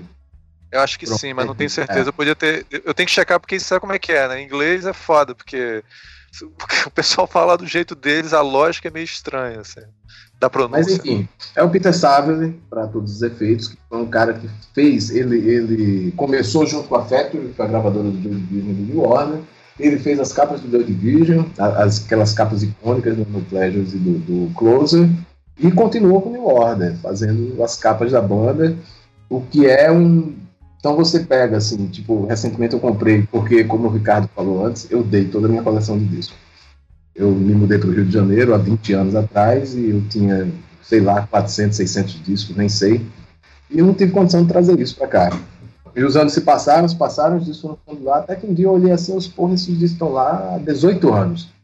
Entendeu? Eu não vou trazer isso para cá de jeito nenhum. Aí tem o filho de um amigo meu, filho do Winston, que é o Pedro, que gosta muito de música, de rock, essas coisas todas. Eu fiquei com o Winston, Winston, passa lá em casa, pega os discos e dá pro Pedro. Eu prefiro dar esses discos para eles ficarem tocando em alguém do que ficar morfando na casa da minha mãe, entendeu? E aí eu, eu dei todos os discos, aí tô comprando vários de novo. Claro. Dá E saudade, Brasil- Dá É, Você tem que se comprei- livrar da coleção. Você tem que se livrar da coleção, tem para poder comprar ela toda de novo. Ter o prazer de É, pois é. Agora eu tô, fazendo, tô sendo mais focado, mas comprei todos os discos do. E Eu, eu não consegui me liberar da minha coleção de CDs, cara. Tenho 600 CDs aqui em casa até hoje, tá? É, Mas eu não é, escuto, não. É, porque estão contigo aí, com você. Aí eu dei porque eu não tava mais comigo. Há 20 anos quase. Pô, não Ah, é, fazia nem é. sentido mais. Eu, os meus CDs estão aqui, eu tenho entre 600 e 700 CDs. Mas enfim, então assim, o, o Peter Seville com New Order é, é, quase um caso de estudo, eu acho, o trabalho que ele faz ali, com todas essas capas, sabe? É um, um trabalho super bonito. E dessas capas, a do Brotherhood eu acho que é a mais interessante, que é a mais enigmática, a mais estranha. Eu olhei para é. essa capa e disse, saca. Ô, Toninho, mas aí já é uma época de capas de designer mesmo, né, cara? Porque esses, Sim. por exemplo, os discos que eu mostrei, você vai ver é tudo assim, fotógrafo, artista é. plástico. É. É, ainda não estava institucionalizado o designer, não, assim, né? Não, como essa tá, figura que a gente conhece hoje, né? Não tava. Isso aí já é um cara que ele é designer, né? Ele, inclusive, criou fonte para usar nas capas. Um cara muito, um trabalho muito bonito. Essa capa, é. Ricardo, que você botou aqui no chat, ela, ela, na verdade, a capa original não tem esse New Order Brother. Ah, garoto, eu tava aqui sofrendo com isso. Eu ia falar, porra, eu tirava, mas tu tava chorando pela capa. Eu falei, não, não, vou dizer que eu tirava um pedaço da capa, porque ficaria mais maneiro mesmo sem esse. Não, você tá... é, não só para esclarecer, não tem a tipografia em cima, escrito New não. Order Brotherhood, é só. A é só os, são só os essa, números. Essa né? foto, isso só a chapa, né? código ali. Só a chapa e aquele código. Ah, é, isso faz uma diferença. Ufa! Enorme, enorme, é. enorme. Podem dormir aliviados hoje. É. É, a minha... Tem cara de quando o cara virou CD, o nego meteu essa parada na capa, Mas, né? É, antes, antes, antes, Tony, antes de você sair do Peter Saville, a gente tem que mencionar então que a capa mais famosa dele, embora essa seja maravilhosa realmente, é a Unknown Pleasures do Joy Division, né? Que é uma é uma como se fosse uma paisagem que é feita de, de como é se fosse um a frequência. Né? É um gráfico, como se fosse a frequência é, da música, uma coisa assim. É, eu li em algum lugar que aquilo ali é o gráfico de, de produzido pela vibração da entrada na atmosfera de meteorito. Pode ser. Pode ser. Ele pegou parece uma frequência musical. Parece uma frequência. É, pegou do enciclopédia. Ele pegou do enciclopédia, exatamente. É. O, essa é super famosa, muita gente é super usa. É famosa, é importante, é bonita, virou um, uma febre. É uma, é. Pra, é uma camiseta Inclusive, maneiríssima, uma, todo mundo usa é, essa camiseta. Todo mundo usa, até quem gosta de sertanejo usa. usa. Tem várias já fizeram muitas variações em torno do tema, até com gatinho desenhado. Eu já vi com gatinho, já vi com gatinho. É. é uma capa super importante, e a do, do, do Closer também, né? É Inclusive, foto. Toninho, o seguinte: o dia que fizerem com gatinho e colocarem uma frase da Clarice Lispector, vai virar meme na internet. Entendeu? Você pega. É importante que a frase, é importante que a frase não seja. Não seja, só assinado. Seja você põe uma frase qualquer. Né? Isso, é. Uma frase qualquer, você diz que é da Clarice Lispector, pega o disco do Joy Division, faz de gatinho, coloca na internet, você vai ter um milhão de acessos. Porque você junta três coisas, entendeu? É muito poderoso isso. isso. É, com certeza. Pode até destruir o mundo. Pode. É... Mas... Tô mandando para vocês aí até uma o Alabama Shakes, quando lançou um, assim, um, disco recente, eles lançaram na internet como se fossem uns singles, e aí cada um tinha uma capinha, as músicas. Acho que era uma capa por música, e aí você vê que tem uma pô, inspiração total nessa do Joy Division aí, né? Esse fundo preto, sim, esse gráfico. É. Sim, verdade. E Ricardo, esse, mais uma vez você botou a capa do No Pleasures aí com coisa escrita. Não tem é, nada. Sim, é, o Ricardo, o Ricardo tá foda, cara. Desculpa, gente. Desculpa. Desculpa, viu? Peço desculpa. Vocês estão trazendo muito prazer para o É o seguinte, o, o é, cara, Toninho, é só mencionar, cara, que eu, eu, esse semestre eu dei aula de história do design, viu? Não e parece, aí eu tive, vi um documentário. Não, não parece, mas acontece. Você tá cara, errando essas capas todas? e aí. Só rindo mesmo. E aí o, o nessa. O Peter Saville, sabe? Ele ele aparece num, num, episódio de um documentário que eu estava mostrando para os alunos, onde ele fala sobre. Ele hoje em dia é considerado um dos maiores designers ingleses, assim, é tipo uhum. sim, sim. o referência. Vai falar sobre design pós-moderno, você tem que falar com ele, assim. E uma uhum. coisa que ele mencionava é que ele acha que a, essa época dos anos 80, é, final dos anos 70, anos 80, foi a época onde as pessoas, a, o design da capa passou a fazer é, antigamente as pessoas faziam uma parada pra, meio que agradar a galera, sabe? Fazer uma, uma coisa com o músico na capa e tal. E depois, nessa época, começa a se criar uma identidade da. Tipo, você. É, usar esse termo que eu não gosto. Se agrega valor, sabe? Aquela coisa bem de mercado mesmo, você vai e você coloca na capa uma coisa que tem a ver com a banda e que é aquela coisinha que ninguém sabe o que é. Só o pessoal que curte aquela música, sabe? Eles mudaram a estratégia de, de como envolver a, a, os fãs com a música. E aí virou, claro, o padrão que a gente conhece, anos 90, 2000, agora é isso, né? Botar como é que chama isso? Easter eggs no filme. É, né? depende, é, é. depende, né? depende. Tem, tem a, os artistas pop e tal, é bonitões, é a, a, foto deles na capa ainda, né? Assim, tá falando Não, uma, uma, opção mais artística, né? Mas. É, mas uma pegada que o designer já aí vira um cara interessante para participar desse processo, né? porque aí Entendi. você tem um cara que entende desse universo e que pode dialogar com o músico e tal, e não aquela coisa que, cara, porra, bota é, um músico, o fotógrafo faz a capa. É. No caso do Peter Saville, é, é, a Factory era uma espécie de família maluca, né? Sim. Então, assim, a galera tava lá, todo mundo dentro do mesmo projeto, dentro da mesma ideia. Tem documentário então, sobre é, eles, né? Tem documentário sobre a Factory. Tem, tem sim. É, mas parece que a gente, é, voltando... Uma ligação né, íntima entre capas e, e discos, e músicas, e artistas, entendeu? É, é, eu... Voltando a, a um, um, pouco aquela, aquele certo diálogo é, visual e musical que eu estava falando nas capas dos discos que eu trouxe, né? Assim, sair de uma coisa do, do só uma ilustração ou assim, né? Do, só mostrar o artista ali, enfim, é, quase que sublinhar alguma coisa óbvia, né? E trazer algum nível de diálogo, né? Mas parece que da mesma forma que a galera foi buscar as timbragens antigas, foi também buscar esse tipo de sofisticando um pouco essa, essa, eu, eu posso dar essa, um essa narrativa, né? Deixa eu dar um testemunho em relação a isso. Eu, nos anos 90, eu assinei com gravadora, né? E nos anos 90, a regra no Brasil é o seguinte, ó. O primeiro disco tem que ter a, a foto dos caras na capa. Que era para o pessoal conhecer. Aí eu falei assim, cara, quando o Kid Abelha, deu um exemplo, né? Quando o Kid Abelha lançou lá nos anos 80 aquele disco, ninguém. O primeiro que lançava a música na rádio e o disco só era vendido muito tempo depois. Eu não sei se vocês lembram disso.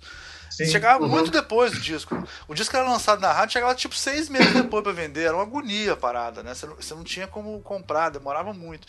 Aí eu me lembro das pessoas, quando saiu o Kid Abelha, até as pessoas só sabiam qual era a cara da banda quando tinha um videoclipe no Fantástico. Olha como é que eu sou velho, cara. Aí tinha um vídeo que era o único lugar onde tinha videoclipe, era no, era no Fantástico. E eu me lembro que o Kid Abelha, quando saiu o Kid Abelha, todo mundo falava, quem é esse Kid Abelha? Quem é esse Kid Abelha? E quando apareceu o Kid Abelha, todo mundo achava que o Kid Abelha era o Leone, o baixista, né? Que cantava uma música ou outra. Quer dizer, era uma, uma parada assim. As pessoas compravam o disco pela música. Era, era a capa, é, é o que o Toninho falou, a capa, ela era um conceito relacionado ao, à música, né? Mais do que o visual. Acho que nos anos 90, aí eu concordo com o Ricardo, isso mudou. Eu acho que quando começou a ficar tudo mais, mais junto, o visual. Depois que pintou o videoclipe, o visual ficou mais importante que a música. Resumindo, de maneira grosseira, mais ou menos é isso. Depois da MTV, da era da MTV, o visual isso, exatamente. mudou totalmente o patamar do visual, assim, em relação à música. É Totalmente. Foi uma mudança radical. De... Ah, diz uma coisa aí, Tom. Estava dizendo que o, o nome do escritório, do estúdio dos caras era Factory. Não, Factory era gravadora. Ah, bom. Porque, coincidência, né? O, o estúdio do Andy Warhol era Factory. Era né? Factory, é. A Factory era a gravadora. Foi a gravadora do, do, do fins dos anos 70, começo dos anos 80, ah. ali em Manchester, que lançou essa galera que toda. Essa galera. Assim, é, do Column, Joy Division, é, depois o Porra, aquela banda maluca lá. Acho que tem um documentário, um filme, não tem? Sobre, sobre tem, esse momento. Tem, eu já vi, e é meio. Eles eram a festa nunca termina. É, isso, assim, né? isso aí. É, é meio. É meio é, e é, eles eram meio uma cooperativa de nego doidão, assim, era interessante. É, é tem histórias muito curiosas. e, enfim, o, o, o quinto disco porque, porra, é difícil, na verdade, porque cada disco desse que eu escolho, na verdade, ele está representando vários outros discos. O quinto disco é o Wish You Were Here, do Pink Floyd. Hum, garoto. Que é uma capa enigmática, né? Bem, bem. É um disco muito. É o meu disco preferido do Pink Floyd, na verdade. É o disco que eu gosto mais, que é o disco mais estranho, é o disco mais. Porque o The, o The Dark Side of the Moon, o Pink Floyd é responsável e... por uma Aí vai, aí vai vir controvérsia, então, aí, que é, é o disco mais estranho, malandro. É, não, The Dark Side of the Moon é, é disco mais reconhecido, é uma das capas de disco mais reconhecidas na história. Mais né? referência, é. Mais referência, é uma capa absolutamente icônica. Mas eu, eu prefiro o Issue Here, porque é como se eles tivessem saído daquele ápice, sabe? Eles estavam perdidos, desorientados, tentando algo. E o disco é muito triste, é muito inesperado, em certo sentido. E a capa é muito bonita. Que, não sei se o Ricardo já botou aí a capa. Não, eu tô com medo de botar porque tem umas versões que tem Pink Floyd.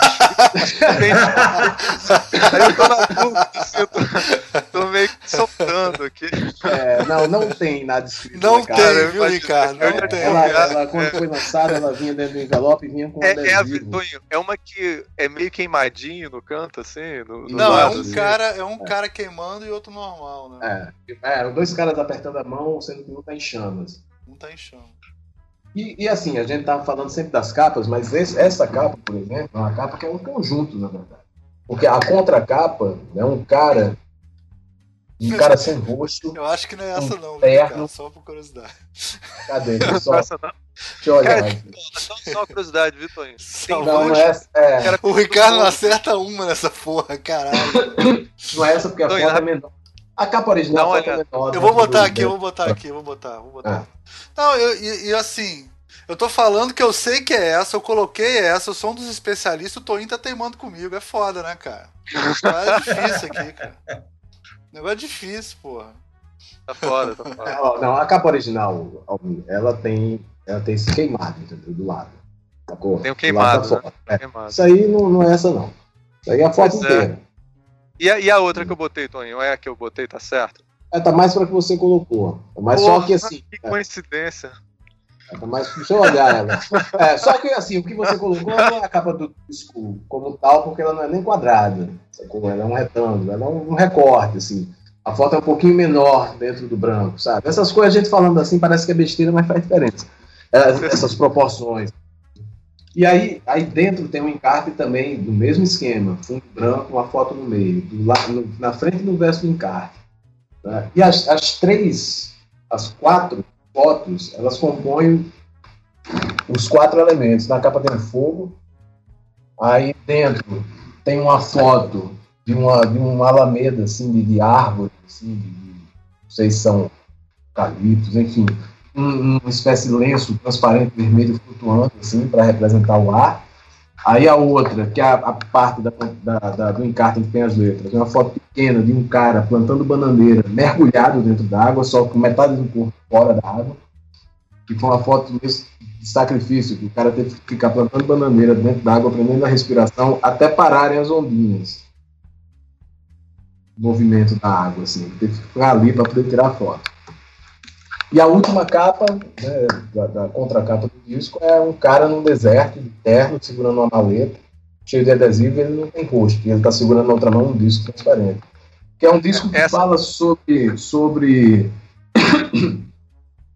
sobre a indústria musical, né, sobre a opressão da indústria musical em cima do artista. E, e, sobretudo, é um disco que fala sobre o Sid Barrett. Foi o primeiro líder e compositor principal do Pink Floyd, que só gravou praticamente um disco, que foi o primeiro, que é um, um clássico total, que é o Piper the Gates of Dawn, de 67 também, que tem uma capa estranhíssima. E é um disco muito dedicado ao Sid Barrett, de como ele foi esmagado dentro de um processo. Então, é um disco pesado, assim, nostálgico, fala de perda, o disco inteiro fala de perda. Então, o nome do disco já diz tudo, né? Gostaria que você Mas como assim aqui. ele foi, ele foi massacrado dentro do processo? Como assim? Que que Cara, ele, ele era um cara frágil, né? Ah, então, ele era um cara Ah. frágil, né? Entendi. Não, tá, tudo bem. Ele Entendi. não segurou a onda ali. Ah, então. Vários desses caras sucumbiram, né, cara? Essa, Sim. essa pressão né, do estrelato e da doideira É, toda. Ele não chegou nem ao estrelato, propriamente dito, né? Porque, pô, foi o primeiro disco da banda que teve uma recepção muito boa e, e todo mundo ali já reconhecia nele um, um cara genial, mas ele começou Tem a ficar muito errático. Tem a história dele que ele. Isso eu já ouvi, já li naquelas revistas de rock, não sei se é verdade. ele entrou uma vez no palco, E ele tocou um Mi maior do, da primeira à última música e não fez mais nada. Eu tocando todas as músicas e bom, É. bom. Essa é a fase que ele tava, bom. que ele tava completamente É. já É. perdido no outro planeta, É. né? Eles já estavam sem saber o que fazer com ele, entendeu? Ele foi numa entrevista, num programa de, de auditório desse, uma entrevista, e ficou o cara lá fazendo pergunta pra ele, calado olhando pro cara. Ele entrou numa viagem pesada de droga, assim, muito LSD, disse que ele tomava LSD todo dia. Não tinha uma É tipo o história. Brian Jones, né, cara? É, foi uma espécie de Brian Jones, só que Brian Jones chegou a, a- a ser mais produtivo, em certo sentido. Ele grava, o Sid Barrett chegou a gravar ainda dois discos, solo, muito É, né? estranhos, muito erráticos também. Você via mesmo que era produto de uma mente que já, tava, já tinha desandado, mas com coisas boas ali, né? O- Não tinha uma história que ele, ele trancou a namorada dentro do banheiro e ficava alimentando ela com biscoito debaixo da porta. Assim. Tinha umas histórias assim, que época Tem, ele tava tem com essas mal. histórias, assim. Eu não sei até que ponto essa aí é lenda. Mas ele era um cara complicado. E complicou mesmo, assim. Foi um cara que não conseguiu sair, né? Ele se recolheu, passou a ter uma vida extremamente limitada. Era diabético também, não gravou mais, enfim. E tem a história clássica do Wish Were Here, que, que todo mundo meio que, quem é fã da banda, tudo conhece. E quando eles estavam gravando esse disco, que é, é como eu disse, é um disco muito dedicado ao Sid Barrett, ele apareceu no estúdio de gravação, né, durante a gravação, e ninguém reconheceu ele, que ele já estava gordo, careca tal. E ele aparece ali quando estavam gravando Shining Crazy Diamond, que é uma música dedicada a ele. E todo mundo olha assim, pô, quem é esse cara tal? Aí eu acho que o Nick Mason, que é o baterista, olha assim, diz, cara, isso é o, é o Sid. É o Sid Barrett. Fica todo mundo naquela comoção. Ele chega ali, fala umas coisas meio assim e vai embora. E é a última vez que ele é visto, assim. E é bem sintomático, porque como o disco era meio pra ele, ele aparece ali, né, as pessoas não reconhecem ele. Tem um, um documentáriozinho, que, lançaram uma série de documentários sobre discos, né? Não sei se vocês lembram, aí tinha o Aneta de Obra do Queen, aí tinha o Dark, Dark. Side of the Moon, tal, e tinha o Wish You Were Here. E no Wish You Were Here eles contam essa história o Roger Waters, assim, tipo, muito comovido, de, de porra, a gente não sabia quem era o cara. Isso é uma perda mesmo. Assim. Sim. Ele, além de ser um bom músico, eu até acho ele. Eu acho ele. Ele não era um super virtuoso, mas ele era um excelente músico. Mas ele também influenciou muito eles intelectualmente, né? Ele, intelectualmente ele era uma influência para ele, para os outros, do resto. Por isso que eles, eles, eles até hoje eles é, não, é, não é- é bem veneram, mas eles é, respeitam muito o legado dele, né, cara? Regalo. Eu queria comentar essa capa, viu, Tony? Porque eu acho ela. Você vê bem que é uma capa que envolveu uma equipe de design ali pesada, assim, uma capa. Pô, claramente com influência do Magritte nessa contracapa ali, uma coisa bem surrealista. Você vê que tem um cara, é um é uma pintura, é uma é uma pintura, né, que ele que o ilustrador fez com a com a- o deserto, aí tem um cara que só é meio descorporificado, segurando o É, é uma coisa mistura de foto com pintura, né? É, muito bem bem típico da época, assim, e você vê que tem lá uma equipe de design forte, assim. Não, mas e a isso, capa- isso, mas isso era um estúdio de design gráfico é, que se especializou em capa de disco. Eles fizeram muitas, eles fizeram a capa de Dark Side of the Moon, que é o Hipnosis. Eles fizeram a capa de Dark Side of the Moon, fizeram a capa do, do Wish Here, fizeram várias capas de Pink Floyd, enfim, fizeram pro, pro Led Zeppelin, The House of the Holy, é, a capa deles, é, Into the Outdoor, a capa deles. Eles são responsáveis por capas de grandes discos. É, os caras é, é o Storm Storm Torgerson né, que morreu recentemente. A figura ele era mais, porque era meio assim um era mais o designer outro era mais o fotógrafo outro era mais o, o ilustrador. Era o Storm o Aubrey Powell e esse George Hardy que era o ilustrador fez lá o desenho do Led Zeppelin trabalhava com eles também. No Were Here, o selo do Were Here, porque tinha isso, para além das capas, tinha o selo do disco. Muitas vezes o selo conversava com a capa. Não era o selo da gravadora simplesmente. E o selo do Were Here são duas mãos mecânicas, assim, segurando uma na outra, dando as mãos. E isso é um desenho do George Hardy, que fez também a ilustração da capa do Technical Ecstasy, do, do Black Sabbath. Que é uma capa de hipnose com ilustração do George Hardy. Então, assim, foram caras que fizeram muita coisa, muita coisa e por um longo período. Eles fizeram capa pro Audio Slave, pro aquela outra banda mais recente, que eu esqueço o nome dela, uma coisa meio operística, assim, meio. Hum. Ah, é o Muse. Muse. Muse, é. Muse. O, o, Storm Torgerson fez a capa do Muse. Sabe aquela capa que são a sombra dos caras voando? Assim, né? Sim, então, sim, sim. É. Fizeram assim, eles realmente fizeram história com a capa de disco. É, são, o... são um grupo importante. É, o Storm Torgerson tem uma capa que muita gente lembra, né? Que é muitos anos depois, a, a o, já em outra fase do Pink Floyd, ele fez a capa do Division Bell, né?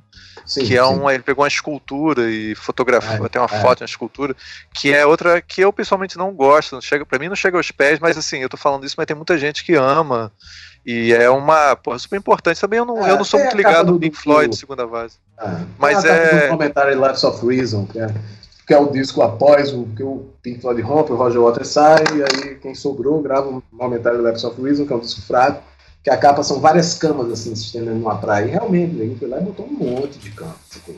Encheu a praia de cama para tirar foto. Então eles tinham isso, assim, essa coisa de, de vamos fazer a foto.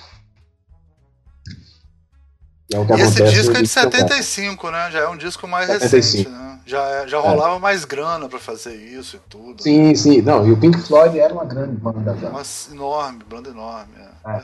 Aí uma banda sempre só... aproveitou muito essa, o apelo visual dos seus shows, né? Aqueles telões redondos, né? É mais uma banda que o visual está intimamente ligado ao som. É, pode crer. É, e assim, Almir, e só, é só, só, a gente, viu, Toninho, pra achar que uma capa de 75 é uma capa mais recente. Assim. é. Não, você, você não viu as que eu vou mostrar ainda, calma. Você vai ver que eu vou mostrar. Eu vou começar nos anos assim, 60, pra... 50, calma. Vai. Nossa senhora. Não, mas enfim, fechar é meio isso. Na verdade, essas capas elas representam várias outras capas. Né?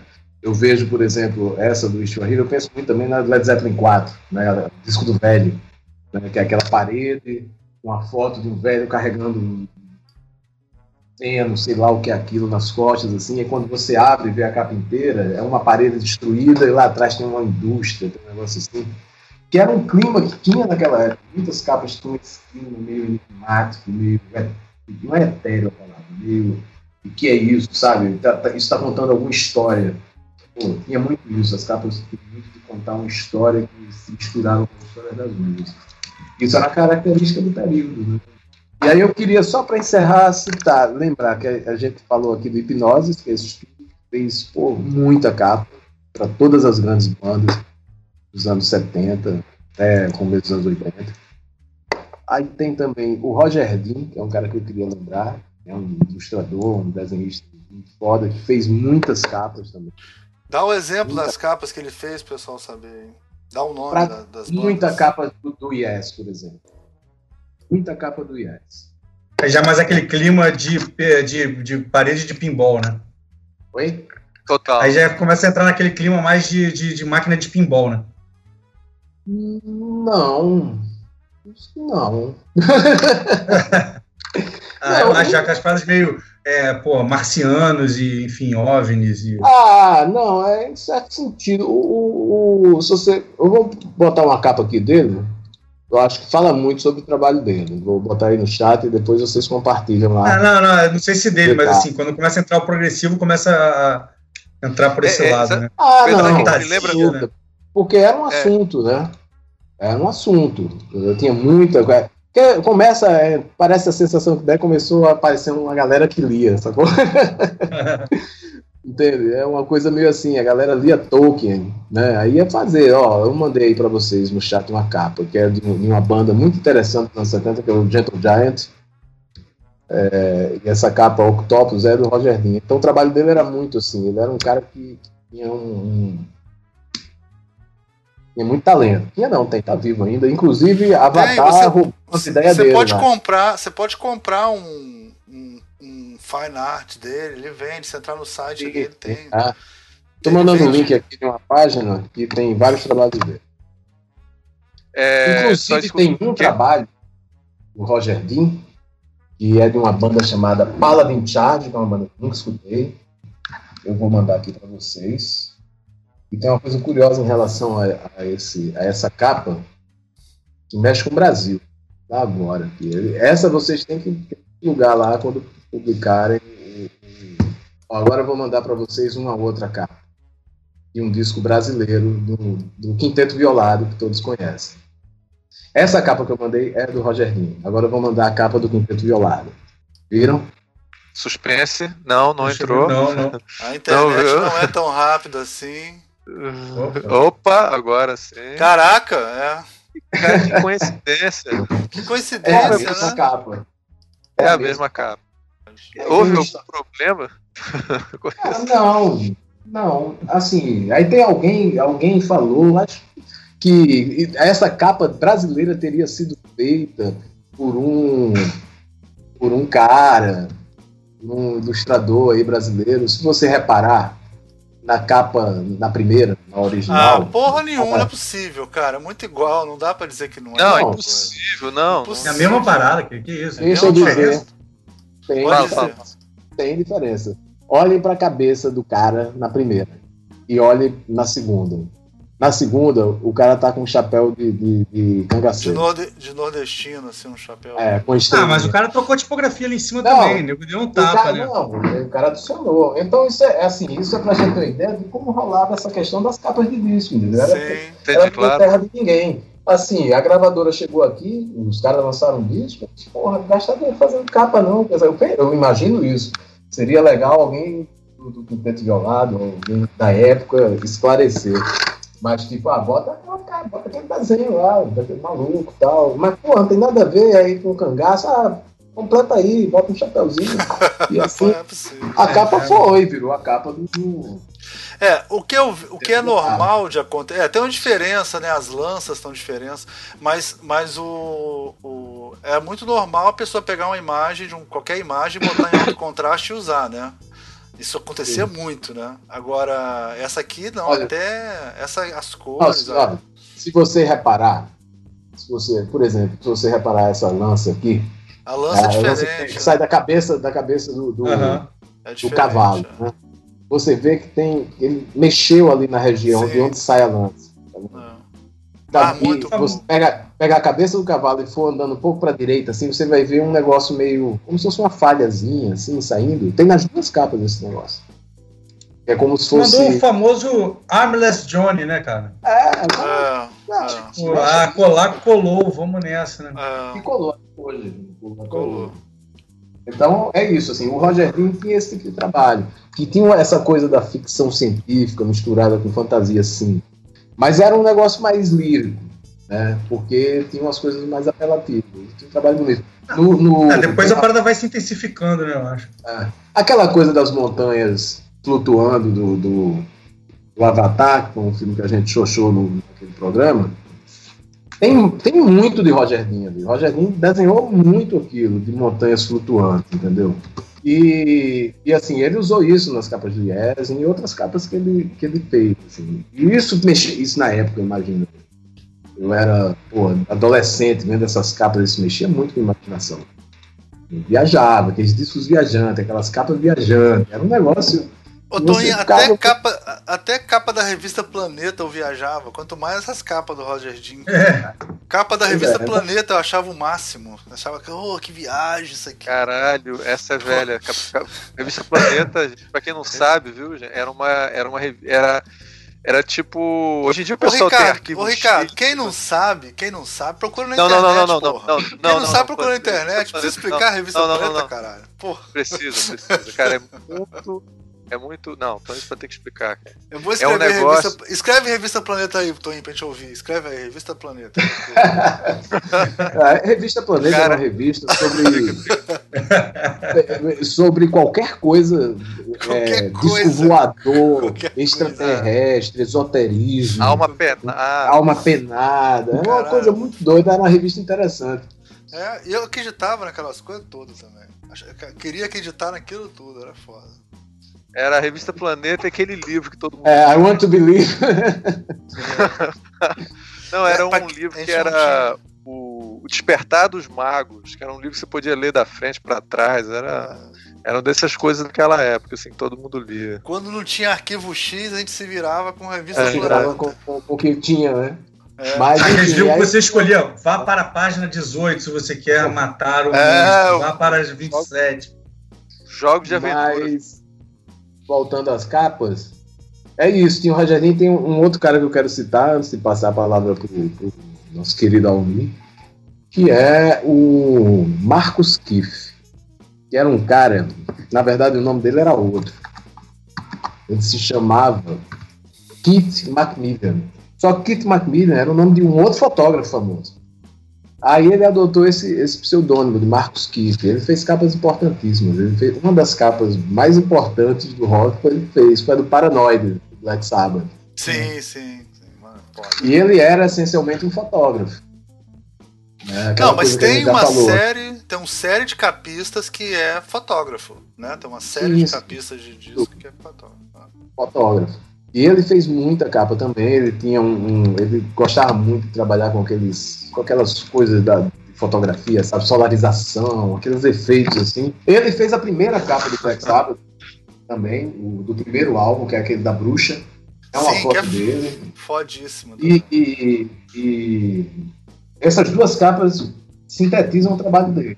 É muito em cima disso, assim, todas as capas. Eu estou passando um link aqui, tem uma super coletânea de capa do. do- ele fez capa pro Rod Stewart, Status Quo. Então, se, se- se eu comentar que a, a ilustração é muito bonita, mas a tipografia é tosca pra cacete, você fica chateado comigo, cara? Qual, não, qual tá porque, falando? cara. A do É, do Black Black Sabbath é a da bruxa. Ah, É, tipografia. Não, é. é. mas- é. Não, é. Você, Ah, cara, ele pegou no da fonte. é, era tipo, pega isso, pô. Totalmente, cara, totalmente é, Não tinha muito, cara, essa, essa. Isso que a gente tem hoje, entendeu? Do cara ficar pensando na fonte, sabe? Não tinha, o cara, pô, bota uma fonte aí meio, meio bruxa e tal, é maneiro. Ficava pronto. Eu, eu vejo muito assim, eu não tava lá na época, mas eu acho que não tinha essa coisa tão de formação, de escola, né? Que a gente tem hoje, ficar criando projeto gráfico, explicando tudo, que hoje em dia você faz uma capa, você tem que contar uma historinha para convencer o sujeito de que aquilo é realmente bom, né? Então, Claro. você tem que. Aí você faz aquelas planilhas, faz aquelas páginas, faz um PowerPoint, não, porque aqui essa fonte, essa curva tem a ver com, com os verbos que você está usando na letra da música, entendeu? Eu, acho que não tinha muito isso, não, cara. É, pô, muito boa essa foto. Muitas vezes a banda nem via a foto. E depois, de disco, de disco feito, sabe? Minha banda que era assim, que não tá nem aí pra capa do disco, não. E depois, pronto, ah, é essa capa, tá. É aquilo que a gente tava falando, tinha uma separação. né? o que fazia você comprar a música, não era bem a capa. Imagina se o Ozzy Osbourne Procurar, sentava, pelo menos, né? designer, pra ver a capa. Imagina. O Ozzy Osbourne... Pô, mas essa primeira aí do Black Sabbath, cara, pô, tu acha que o cara não tava ali aprovando, não? Porque o negócio tá muito medonho mesmo, igual o disco, né? Que é um Cara, disco de eu acho- satânico, né? É, eu acho que isso era uma coisa muito mais do, do, vamos dizer, do departamento de marketing da, da gravadora do que da banda. Mas os caras devem ter visto. O que eu tô querendo dizer é que não tem essa cultura que a gente tem hoje de aprovação. De, Não, de- o Ozzy comeu dois pintos no café da manhã, um morcego, e depois sentou pra provar. Tava de barriga cheia, falou, tô, é isso E aí. tem, e tem as capas que a galera odiava. E tem capa no disco. O pessoal odiava, testava. Tem uma história engraçada com a Hipnoses. Eles fizeram a capa de um disco do Yes, que foi o Tormento, que é um disco de 78. eu acho. Que a capa é um, um, um cara assim, em pé, uma capa toda um tom de azul. Tá procurando aí, cara? Não, não. Eu não. Eu tava. É, é um cara de, de, de- um fraque, assim, segurando umas baquetas, atrás uma paisagem, uma meio rochosa, assim, tudo muito em tom de azul. E aí tem um tomate estourado em cima dessa, desse cara. Não em cima da, do cara, tipo, jogaram um tomate nele. Um, um tomate estourado em cima da. É uma foto dessa, de um tomate estourado em cima dessa foto, entendeu? Pronto, reza a lenda que quando os caras da Hipnose apresentaram a capa pro, pro Yes, do Rick Wakeman, que era o tecladista do Yes na época, achou a capa tão ruim que jogou um tomate nela. E aí eles incorporaram o tomate. Ah, saquei. É. Eu não sei o que ele estava fazendo com um tomate ali, naquele momento. Eu imagino talvez fosse um brunch.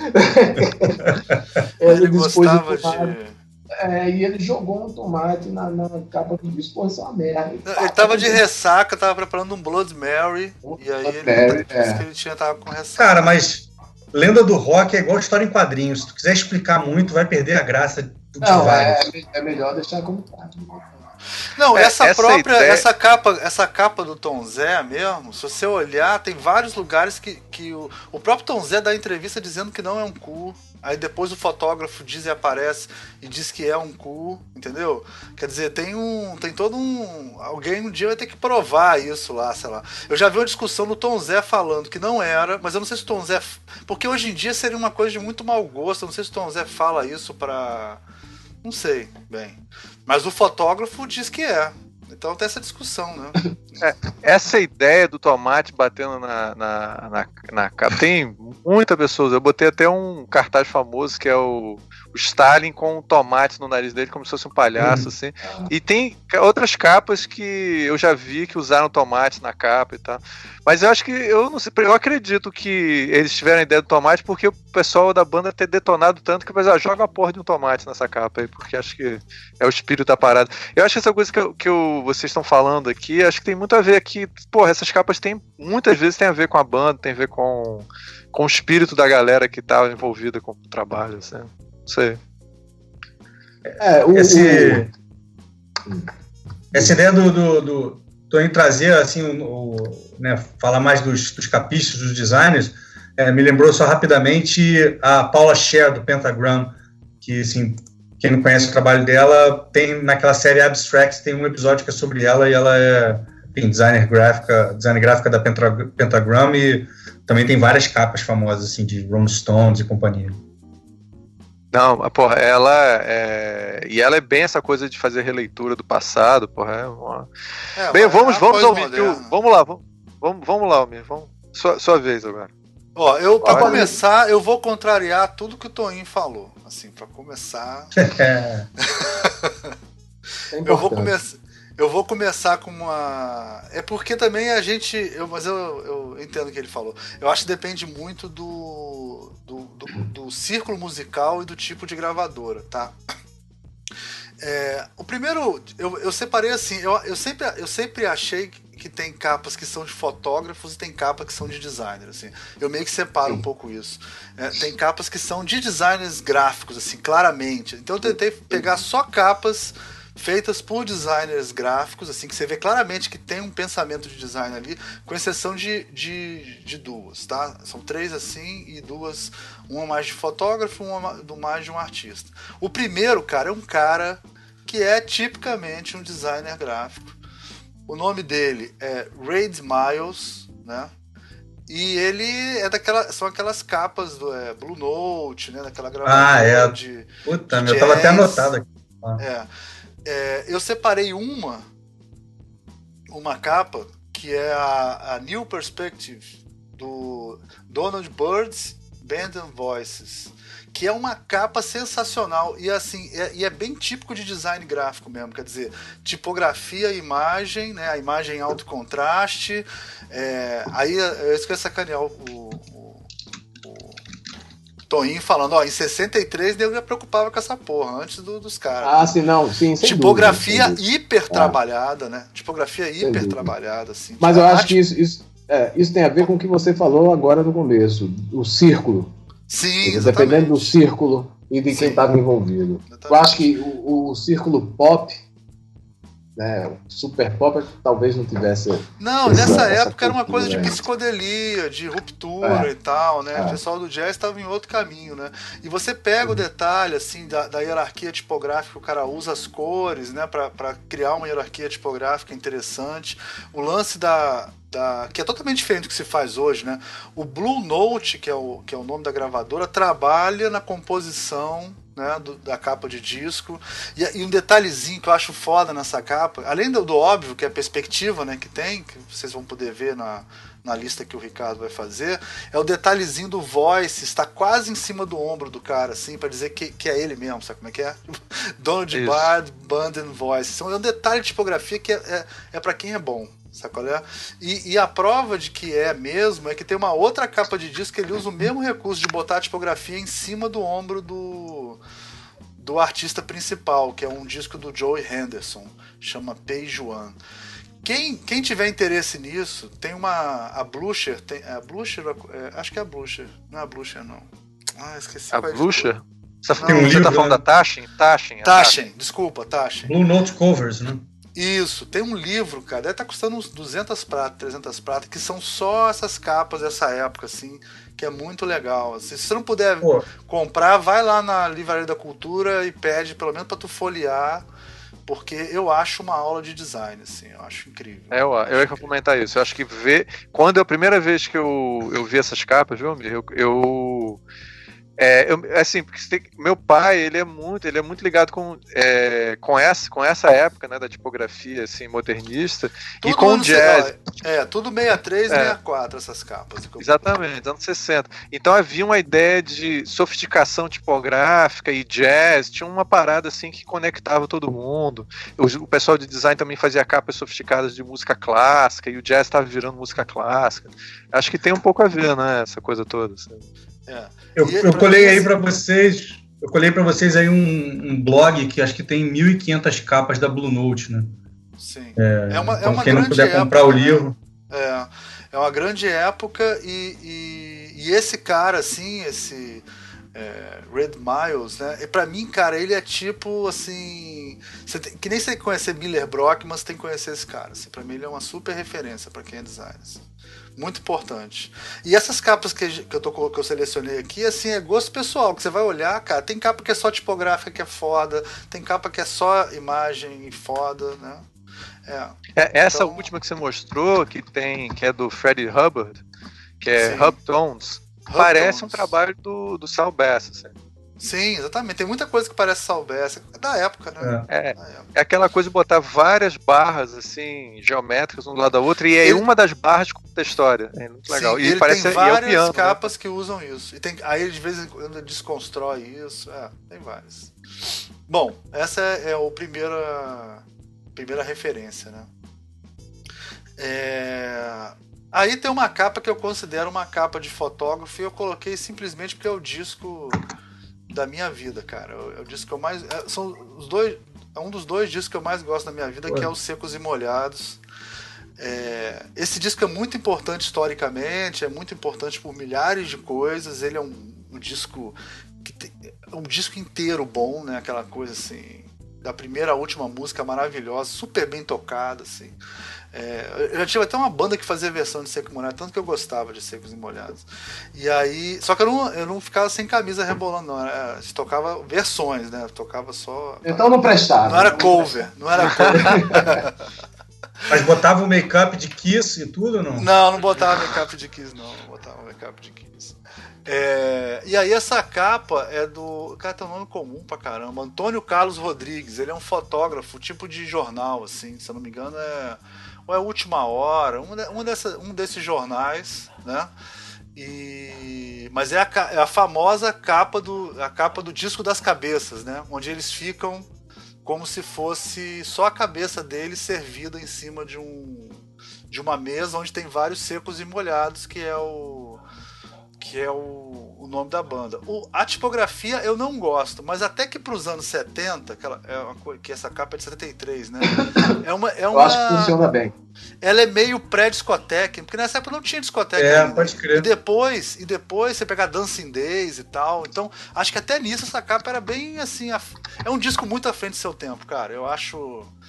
Esse disco, junto com o disco do Mutante, são os dois discos mais à Sim. frente do tempo feito no Brasil, assim. Pro meu gosto. Se né? pegar a capa do disco das, das frenéticas, é tipo o freehand também, Sim. é uma, a tipografia também é meio escrita, é meio isso, sabe? Tem Mas uma- é depois, não é né? igual, Mas não. É bem depois, né? É muito depois. Eles, Ah. é- é- essa tipografia. Mas é isso, é esse clima vem de discoteca. De discoteca. É meio, meio neon, né? meio neon. Meio- Não. É como tudo se de fosse neon. um. É como se fosse um letreiro de neon. Eu acho que essa É. capa ela tem alguma coisa da capa do, do Zé Ramalho, sabia? Deus do, Deus do A coisa meio, meio suja, assim, meio isso, tosca. Assim. Isso, meio apelando pra, pra essa coisa da comida, sabe? Sim. Da... A coisa é, parece é, é uma coisa. É, uma, sabe, é, olha, é uma coisa que tá mal produzida. Tem uma coisa. Tem uma ela coisa é mal produzida. produzida. Ela é mal é, produzida. Ela é mal... É. é. tem um montão de cabeça. Gente, pra quem não tá vendo aí, é um monte de cabeça em cima de uma mesa. na verdade é uma coisa tosca. Eles botaram a, a enfiaram a cabeça debaixo da mesa, assim, e aí ficaram lá com a servindo a cabeça dele. Mas é tão Eu espero sinceramente que, que todo mundo que, que, Eu espero sinceramente que todo mundo que escuta esse programa conheça essa capa. só pelo nome, só pelo nome. Tá boa.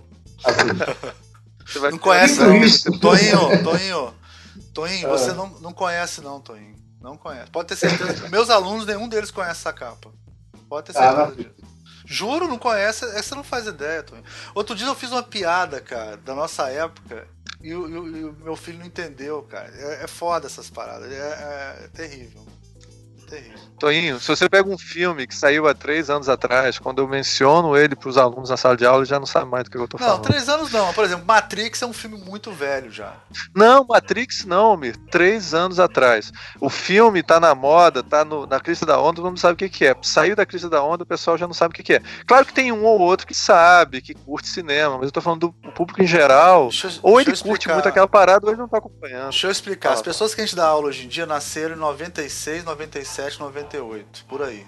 Matrix é 99. Quando saiu Matrix, eles tinham dois anos de idade. Para eles é um filme muito velho que o pai deles assistiu. Isso eu quis dizer. Entendeu? Não, é, não faz parte da cultura dele, entendeu? É que nem, sei lá, para quem é mais jovem, tem 35 anos, Star Wars, entendeu? Eles não viram Star Wars. Eles conhecem toda a mitologia e tal, mas não, não viram, né?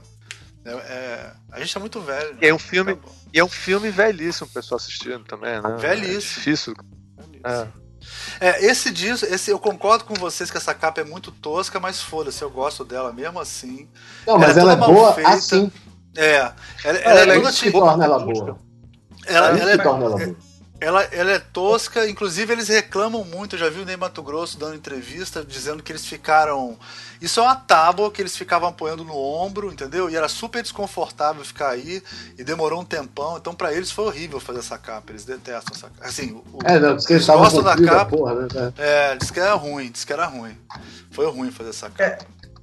É, é Almir, eu acho que essa capa, cara, mesmo a capa lá do Zé Ramalho que o Tonho trouxe elas falam muito, tipo, com umas capas do começo da carreira dos Stones, assim, cara. Que diferente dos Beatles, que estavam sempre bonitinhos e perfumados nas capas, os caras estavam ali mais cruz, espinha aparecendo, né? Sim, essa, exatamente. Essa, essa tosquidão, assim, de meio de. também de se posicionar, né? Assim, é, o rock, né? Eu acho que o Secos Molhados, pra mim, também tá dentro do mundo do rock totalmente.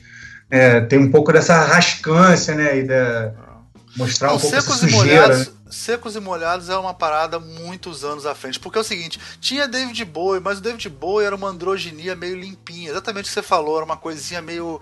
É limpa mesmo, asséptica, assim, sabe? Uma coisa bem assim. É...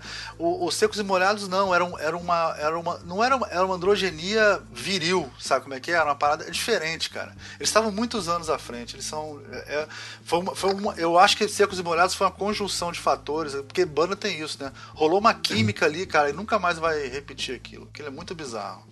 Muito bizarro. A, a voz do Ney Mato Grosso, totalmente diferente de tudo, né? Uma parada. É, ele, ele foi recentemente. Né? Muito inesperado. Ele foi recentemente no Bial e ele confirmou a história de que ele foi. Ele, ele conversou com um empresário que seria o empresário do Kiss e que queria levar ele para lá, só que tinha que ser mais pesado, ele não quis, não, não quis né, fazer o Kiss, sei lá.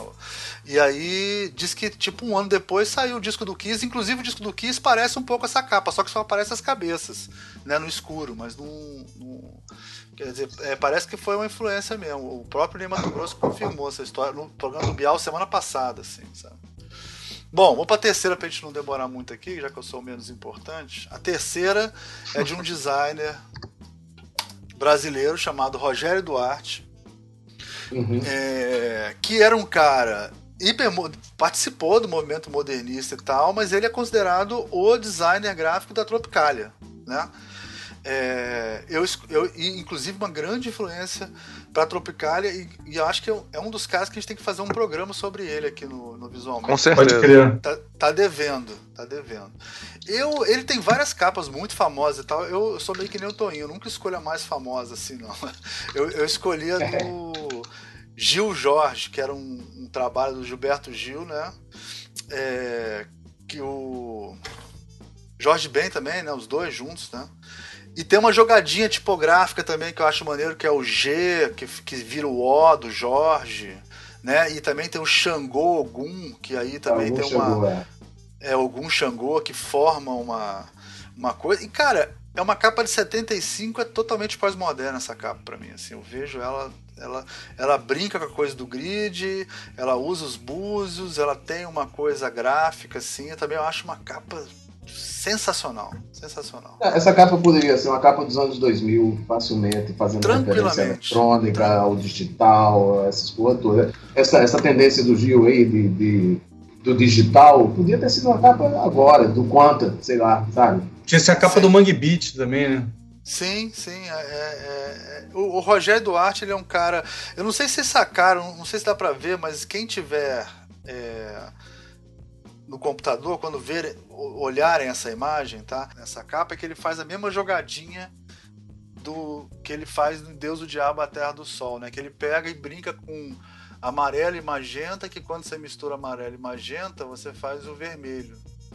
É, e aí tem uns gráficos que vão descendo e se encontram no meio dos dois dessas, desses dois búzios aí e tem um ponto onde eles se encontram que só quatro bolinhas ficam vermelhas bem para mostrar essa ideia de que o ponto onde se encontra o magenta e o amarelo forma o vermelho e a união entre o Ogum e Xangô também é vermelho e entre o Gil e Jorge também é o vermelho que é o G né, e aqui junta amarelo e magenta. Então é uma capa, uma capa típica do, do, do Rogério Duarte, super atual, né, super interessante e que e que como o Toninho falou, né, poderia ser uma capa, sei lá, né, anos 2000, né? Uma, um- uma capa que é muito, muito famosa dele, né? Que a gente vale mencionar é essa do Tropicalia aqui, tô mandando para vocês, todo mundo deve conhecer. Sim, sim, sim. Eu acho legal mencionar ela porque ela, ela é de 69 e o Sgt. Peppers é de 67. Cara, pra mim tem muito Sgt. na capa do Sgt. Peppers nessa capa aqui também, né, cara? Assim, de alguma forma maluca, mas. Todo mundo sentadinho do lado do outro, né? Não, É, tem É, e aí fotos. Tem umas capas também do. é, daquele. Como é que chama? Novos Baianos também, que parece um pouco Sgt. Peppers e tal. É influência. É o que eu falei, virou uma gramática quase, né? Ah, virou referência. Muita gente é. usou essa referência. É, uma outra capa que eu gosto também dele, só pra rebater um pouquinho, é de uma que ele fez um disco do Gilberto Gil ao vivo, um ano antes desse, que também ele faz uma jogada tipográfica muito boa. Aí vocês olhem na lista, que são duas que eu gosto. Bom, outra capa que também é designer roots, né? Você vê claramente que tem uma. que eu tive que colocar o Led Zeppelin, né? É, Physical Graffiti, que é uma Ah, capa garoto. que é uma, que é uma capa sensacional, porque ela tem uma foto de um prédio, o prédio é totalmente simétrico, mas ao mesmo tempo ele é antigo, né? Uma capa de 75, 75 foi um ano bom pra capa, né? É, Foi. e, e, e aí é, as janelas são vazadas, né? As janelas são vazadas e aí, por exemplo, em uma janela aparece o Lee, Lee Oswald que, que atirou no, no Kennedy ou aparece um dos integrantes da banda e conforme você vai mexendo vai, vai mudando as pessoas que aparecem. É, que, que é uma jogada também de produção gráfica foda, né? Quem fez essa capa, o cara também tem um nome esquisito, é Peter Corstron. Coriston. É isso, Ricardo? Coriston. É. Sim, é. E tem uma jogada, né? eles eliminaram um dos andares para ficar quadrado, né? Tem esse lance. Que É tem mais, maneiro. que, porque não é, o prédio não é quadrado, ele é retangular. Tiveram que eliminar um andar para ficar quadradinho e poder. Dá até para ver a emenda onde foi. Se você olhar com calma, assim, dá para sacar onde é que é a emenda. O prédio é um foda, legal. Oi? Desculpa. Limaram o andar mesmo. É, limaram, limaram o andar para ficar quadradinho. E hoje em dia tem uma loja que chama Physical Graffiti nessa, nesse, negócio, nessa, nesse prédio. Também foi feito videoclipe do Rolling Stones. É, é porque tudo, essa galera andava tudo junta, né, cara? É, o, o, o Jimmy Page, como eu falei antes, ele estudou na. Não foi na Royal College of Art, não, foi outro. Que- junto com Eric Clapton e com a galera do New Yardbirds, né? E, e aí ele era muito ligado em design. Então ele, ele fazia questão que as capas do Led Zeppelin tra eh, trabalhassem muito isso. Tanto que a capa do disco, que se eu não me engano é o disco anterior, né, do, do é o Led Zeppelin 3, tem a mesma jogada e foi feita por um outro cara que estudou com eles na faculdade, um cara chamado Zacron, deve ser Zacron, né, em, inglês, né? É, essa capa foi meio frustrante, parece, sabia? Por quê? O é, tem uma história. Eu vou resgatar aqui, vocês vão ouvir outra Tá, é, essa capa. Eu, eu, só vou falar essa do Led Zeppelin 3 rapidinho, que tem a mesma ideia, que é. Tem um. Tem uns buracos no, na capa, uns circulares. E aí, quando você gira o disco, é, em cima tem um encarte que é redondo, mas é meio mal feito mesmo. Ele, ele, ele fica meio solto, né? E aí vai mudando as carinhas que estão dentro desses círculos, assim. Que é a mesma ideia, mesma ideia do Physical Graffiti, só que no Physical Graffiti é muito mais bem executado, assim.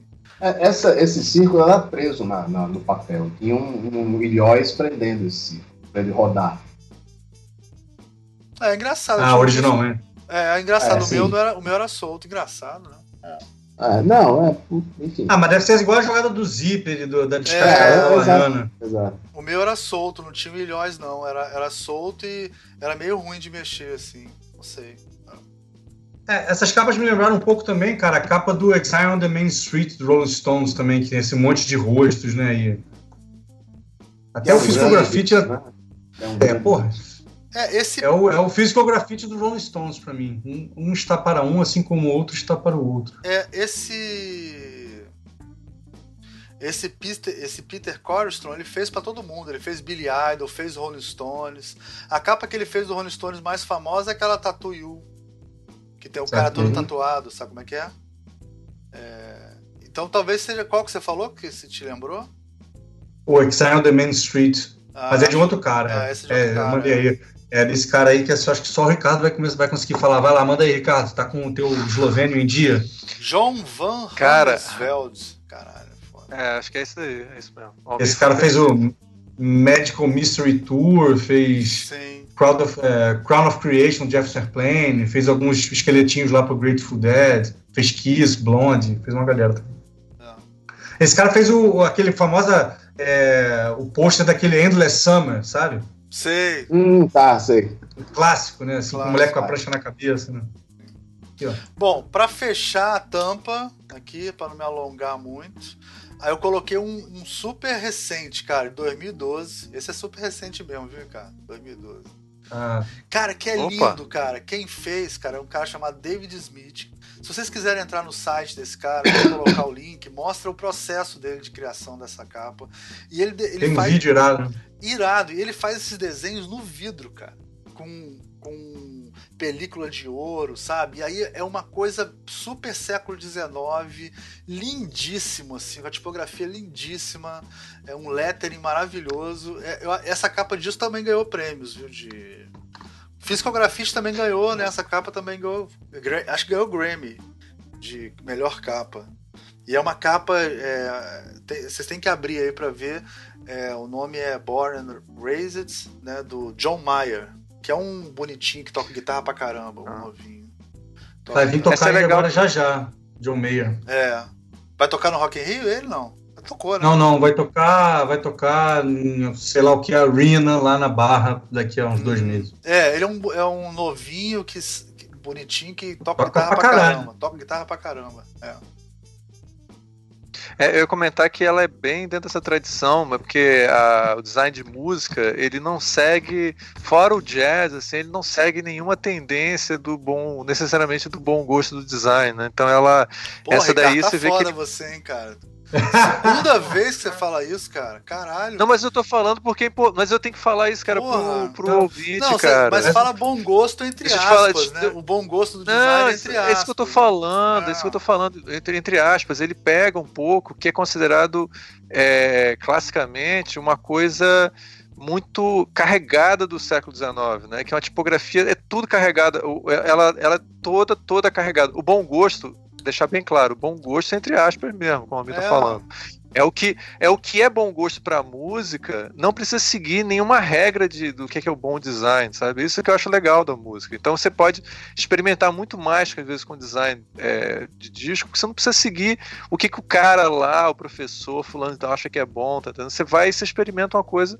Então essa é super carregada de informação e ficou foda, ficou maravilhosa. Não, eu fico imaginando, porque tem uma foto que eu mandei para vocês, não, vi, não sei se vocês viram, ele desenhou isso com lápis, né, cara? Porra, desenhar isso com lápis deve ser muito bizarro, né, cara? É muita técnica, né? É o Cycle, né? É, cara. É... Ele demorou 28 dias para desenhar essa capa. 28 dias. Ô, ô Ricardo, só pra constar, tem muita capa merda de jazz também, cara. É porque a gente tá falando da Blue É, Note, é, mas é. tem muita vagabundagem também. Tem, tem, não, claro. E você fica usando tipografia moderna, assim, os caras às vezes tocam umas cinco capas no dia, sabe como é que é? Bota lá, faz o. Faz o letra, a letra 7, bota a foto no fundo e manda ver. Tá? E o Toninho também teclando. É isso aí, tá entendendo? As coisas vão rolando, tá vendo? Roots. Gente, pra mim são essas cinco, as cinco principais. Ainda botei umas acessórias aí, porque eu não quis perder a oportunidade. Mas Excelente, professor Almir, excelente. Gente, É, não, então vamos. A... Diga, falta capa, não, não falta capa acessória aqui. Tipo, eu deixei de falar de 10 mil capas. É. Porra. Agora, pô, tem, tem um- a gente tá, tá deixando de, de falar de uma, de uma gravadora que me fugiu completamente o nome aqui. E eu acho que a gente não pode deixar de falar nela. Então, assim que eu falar para vocês, vocês vão até tal. Aí eu vou dizer, "Ih, é isso. Que é a gravadora brasileira que pô, também revolucionou com a coisa da capa do disco. né?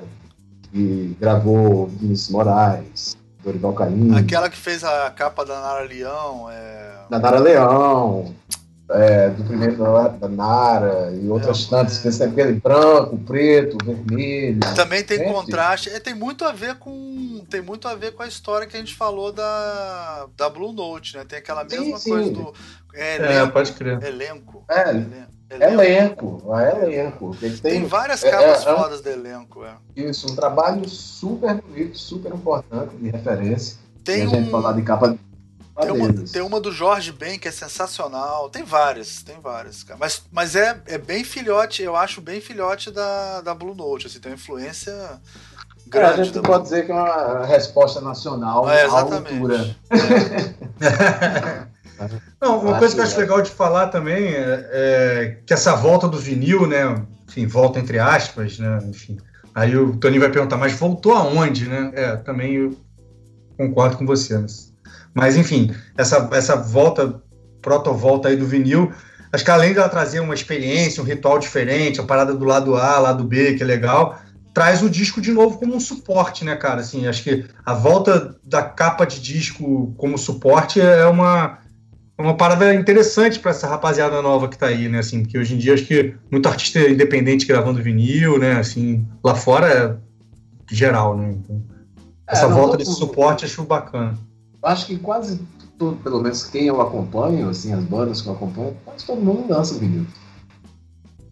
É, e a gente voltou a ter esse, esse, esse canvas grandão, né, cara? Que a gente tinha. A nossa geração meio que. Pô, eu pelo menos nunca. Pô, não passei perto disso, né? Eu consumi vinil, mas, enfim, profissionalmente, quando eu entrei no mundo né, do design gráfico, não existia essa possibilidade, né? Agora acho que a rapaziada nova tá Não, tendo aí de eu tô novo. te falando, eu com 46 anos, meu sonho era fazer um disco. Eu gravei o disco mais cedo que eu consegui, e não consegui fazer um disco é, que não fosse CD, né? E nem valia a pena, porque, tipo assim, o pessoal falava assim: ah, não grava disco. Ainda tinha disco, mas as bandas novas só lançavam CD.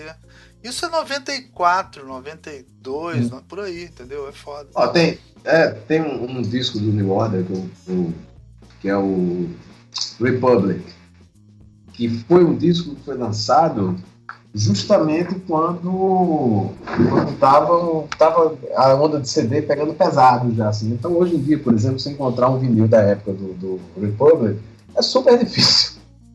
É difícil, porque foi prensado pouco disco. A galera botou CD na rua, começou a botar CD, botar CD. Aí hoje é, pô, ah, quero comprar. O... Aí você pega um disco que não é um disco tão bom, tão maravilhoso do que é uma banda que eu gosto muito, mas que é caro de comprar o vinil. Porque tem pouco. E a galera só, só o CD, o CD foi carregando tudo. Mas e aí? E aí, essa coisa da, da, do suporte, né? A gente. Adianta a gente ficar falando de, de capa de disco se hoje em dia a gente vê tudo. A, única, a, a capa do Netflix fica mudando toda hora, a capa do, do iTunes fica mudando toda hora, quer dizer, tem isso, né? Mudou o formato totalmente, né?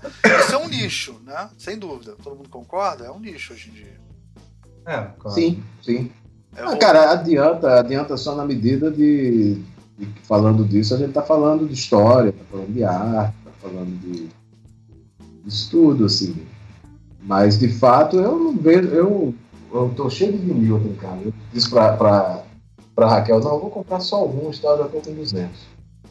É, mas o, você sabe que eu, é. quando mudou para o CD, eu já senti um baque violento, mas depois de alguns anos eu consegui, já, eu, eu, fiz muita capa de CD, assim, eu já consegui criar alternativas e brincar com o formato CD e, e tudo bem, mas o cara, o formato disco, assim, é quase um cartaz aquilo, né? um cartazete, sei lá. É, a forma né? é, é foda aquela ah, Agora, assim, é, é, eu, eu acho que isso vai. Tem uma hora que vai esgotar, sabe? Porque eu não, não vejo as gerações. Posso estar muito enganado, entendeu? Eu acho que isso é uma espécie de surto de nostalgia. Posso estar fazendo uma leitura muito doida, assim, porque não leio sobre o mercado disso, entendeu? Não acompanho, não vejo número, não sei como isso está crescendo sei a, é, a que se deve esse crescimento. Não é uma coisa que eu estudei. Mas eu olho assim, é necessário, porque no meu caso é óbvio que é nostalgia. Sim. Por exemplo, para mim é mas nostalgia. E eu acho que tem uma galera que hoje tá chegando na, na tá chegando, não chegou em adolescência, tá até mais velho que isso, tal, e que cresceu com pais que eles falaram muito sobre vinil. Uma galera que é jovem que cresceu, por exemplo, eu não tenho filho se eu tivesse filho, meu filho hoje poderia estar com, vamos dizer assim, 25 anos, né? Se eu tivesse tido um filho com 25 anos, não é uma coisa, né? Improvável. É, hoje eu teria 25 anos, era um cara que ia estar comprando vinil. Só porque eu fiquei zoando a cabeça dele. Então acho que hoje tem uma geração jovem que, que ainda tem essa, esse vínculo afetivo com vinil por conta de, de, dos parentes mais velhos que, que têm hoje em dia essa, nostalgia e tudo, sabe? Falam. Acho que tem muito disso. Eu fico pensando daqui a duas gerações, uma galera que já teve esse, não teve mais esse corpo, entendeu? Se vai estar tá querendo comprar é, Mas eu acho, cara, que de. No, no, no, sei lá, numa porra do chip que bota. Mas, mas de qualquer forma, vocês não acham que, é, embora o suporte possa mudar, a mídia, enfim, é, online, offline, mas sempre vai continuar existindo algum tipo de diálogo entre a imagem e a música, né? Pensa assim, ah, o cara vai pegar lá um Netflix, um, é, um Spotify da vida, Não, sempre vai ele, ele vai navegar por aquilo através de uma coisa, de uma interface imagética, né? Assim, é, é, eu, eu, é. eu, a minha resposta natural para isso seria claro, né? claro, sim, mas a gente, o fato é que a gente não sabe, né? Não vai ser a realidade virtual do, o, o, que, o que vai ser, quais serão essas mudanças, né? Quais serão? Eu escrevi um conto há muito tempo atrás, Ricardo deveria ter lido, mas acho que ele não leu. que, que é. Pelo menos é um... ele não cometeria esse tipo de erro que ele está cometendo hoje, né? Certamente. Certamente. Que é isso. A, a, a, galera. É, um cara cria um, uma situação, cria um, uma empresa em que como funciona? Você bota o chip na sua cabeça, e você fica recebendo música direto na sua cabeça, entendeu? Direto no seu pensamento. Eles têm lá um servidor e ficam fornecendo, fazem os primeiros testes e tal. E aí começa uma onda, todo mundo começa a implantar o chip. Então, todo, aí o que acontece? Os servidores interpretam o seu estado de espírito, o seu humor. Então, se você está triste, se você está alegre, se você está melancólico, se você está excitado, e eles vão botando música para tocar de acordo com o seu estado. Então, na verdade, começa a se fazer uma trilha sonora para você, sacou? Então você está andando na rua, encontra aquela menina bonita, aí você olha para ela e começa a tocar aquela música na sua cabeça. Aí o, já, já pegaram a interação de você com aquela menina, aí já pegam, botam para ela também uma música que tem a ver e tal. E é assim que passa a ser a sociedade, entendeu? Todo mundo anda com trilha sonora. Resultado disso, ninguém faz mais música. É, parece o Spotify é muito assim, né? O Spotify ele te indica música. É. Né? Agora imagina o Spotify dentro da sua cabeça. Sim. Né? E aí ninguém faz mais música, porque as pessoas ouvem música o tempo inteiro. E a música, elas não ouvem mais, elas têm a música dentro da cabeça. Aí o que acontece? Os próprios servidores, o próprio sistema começa a fazer música a partir das músicas, para dar conta da necessidade de música para todo mundo. Né? Então, assim, a gente não sabe o que vai ser a música daqui a 10 anos. Né? Que relação ela Não, isso é, é verdade. Não, é um tem uma coisa muito... bizarra no Netflix que, por exemplo, a capa que aparece para mim de um filme, para você aparece outra. Você sabia disso? Sim. No Netflix, é. ele, ele, ele vê pelo seu perfil e bota uma capa que vai. que ele acredita que vai chamar mais a sua atenção. Muito doido, né? É assim, que é uma coisa que, num sentido muito estrito, aconteceu com capa de disco, na medida em que vários discos tinham capas diferentes de acordo com o país em que eles eram lançados. Verdade. Seja por, por, uma questão de, de, economia, fosse por uma questão mesmo de, de, censura social, entendeu? Capas que incomodavam. Os Estados Unidos eram um país muito rico as capas disco. Então era comum ter a capa, era comum ter a capa americana e a capa europeia. Então vários discos famosos têm a capa americana e a capa europeia. Era e, e era também uma questão, é isso, era uma questão de mercado. Né? Porque hoje em dia, uma coisa como Netflix, o mercado é cada um. Antigamente era um país, o cara pensava num país. Né? Lá naquele país a galera não gosta de coelho na capa do disco, então bota outro Agora não, mas porra, Toninho só vê esse filme assim quando a gente botar aqui no outro, já bota uma foto que tem aqui, faça com que ele queira ver, entendeu? Já é um negócio mais individualizado nesse processo. É realmente o futuro, cara, disso a gente tenta imaginar e é, é... nesse território então é, vai ser muito bom. É, o futuro a Deus pertence, como se diz. É, totalmente. Senhores, temos um programa? Acho que sim, né? Temos um. Acho que. O que, é que você acha, Almir? Cara, eu quero pedir desculpa aí aos aficionados de, de música, porque a gente deixou uma porrada, a gente deixou o mundo inteiro de fora. E, é. e foi totalmente gosto pessoal, assim. É, a gente nem falou, a gente nem falou, a gente falou de alguns clássicos, mas a maioria dos clássicos, a gente até, pelo que eu vi aqui, a maioria escolheu o gosto pessoal mesmo, nem, nem foi muito pela história da, da capa de disco, não. Foi puramente. Ah, e se alguém tiver, tiver na casa dos 20 anos, cara, assim, a gente. não, não, mas eu acho o seguinte, eu acho, eu acho, eu acho o seguinte, é muito importante é, olhar, vocês é uma aula de design essas capas, sabe? Quando, quando é uma coisa mais fotográfica, é uma aula de composição. Quando é uma coisa tipo física ou grafite, é uma aula de de produção de tudo. Gráfica, de tudo, né? É. De tudo, de fotografia, Todo o processo, desde de tudo. É, é, então desde é, a criação à impressão. É, então Não, é... E esse é o nosso programa. É, e é o nosso programa mais sonoro, cara, porque a gente tem uma sonoplastia fantástica nesse programa. a gente ouve a moedinha que tá em cima da mesa, o cara, a pessoa teclando. É um programa sonoro, assim, total. É, não, não tá mais sonoro porque não tá o Léo aqui fazendo os barulhos dele. Porra, o Léo é maravilhoso. Vocês, vocês, não sei se vocês notaram, mas a minha cadeira não tá rangendo. É verdade. Não, isso foi um momento. Mas, mas porra, você, obrigado. Mas, mas você gente, mas tem umas a altura, viu?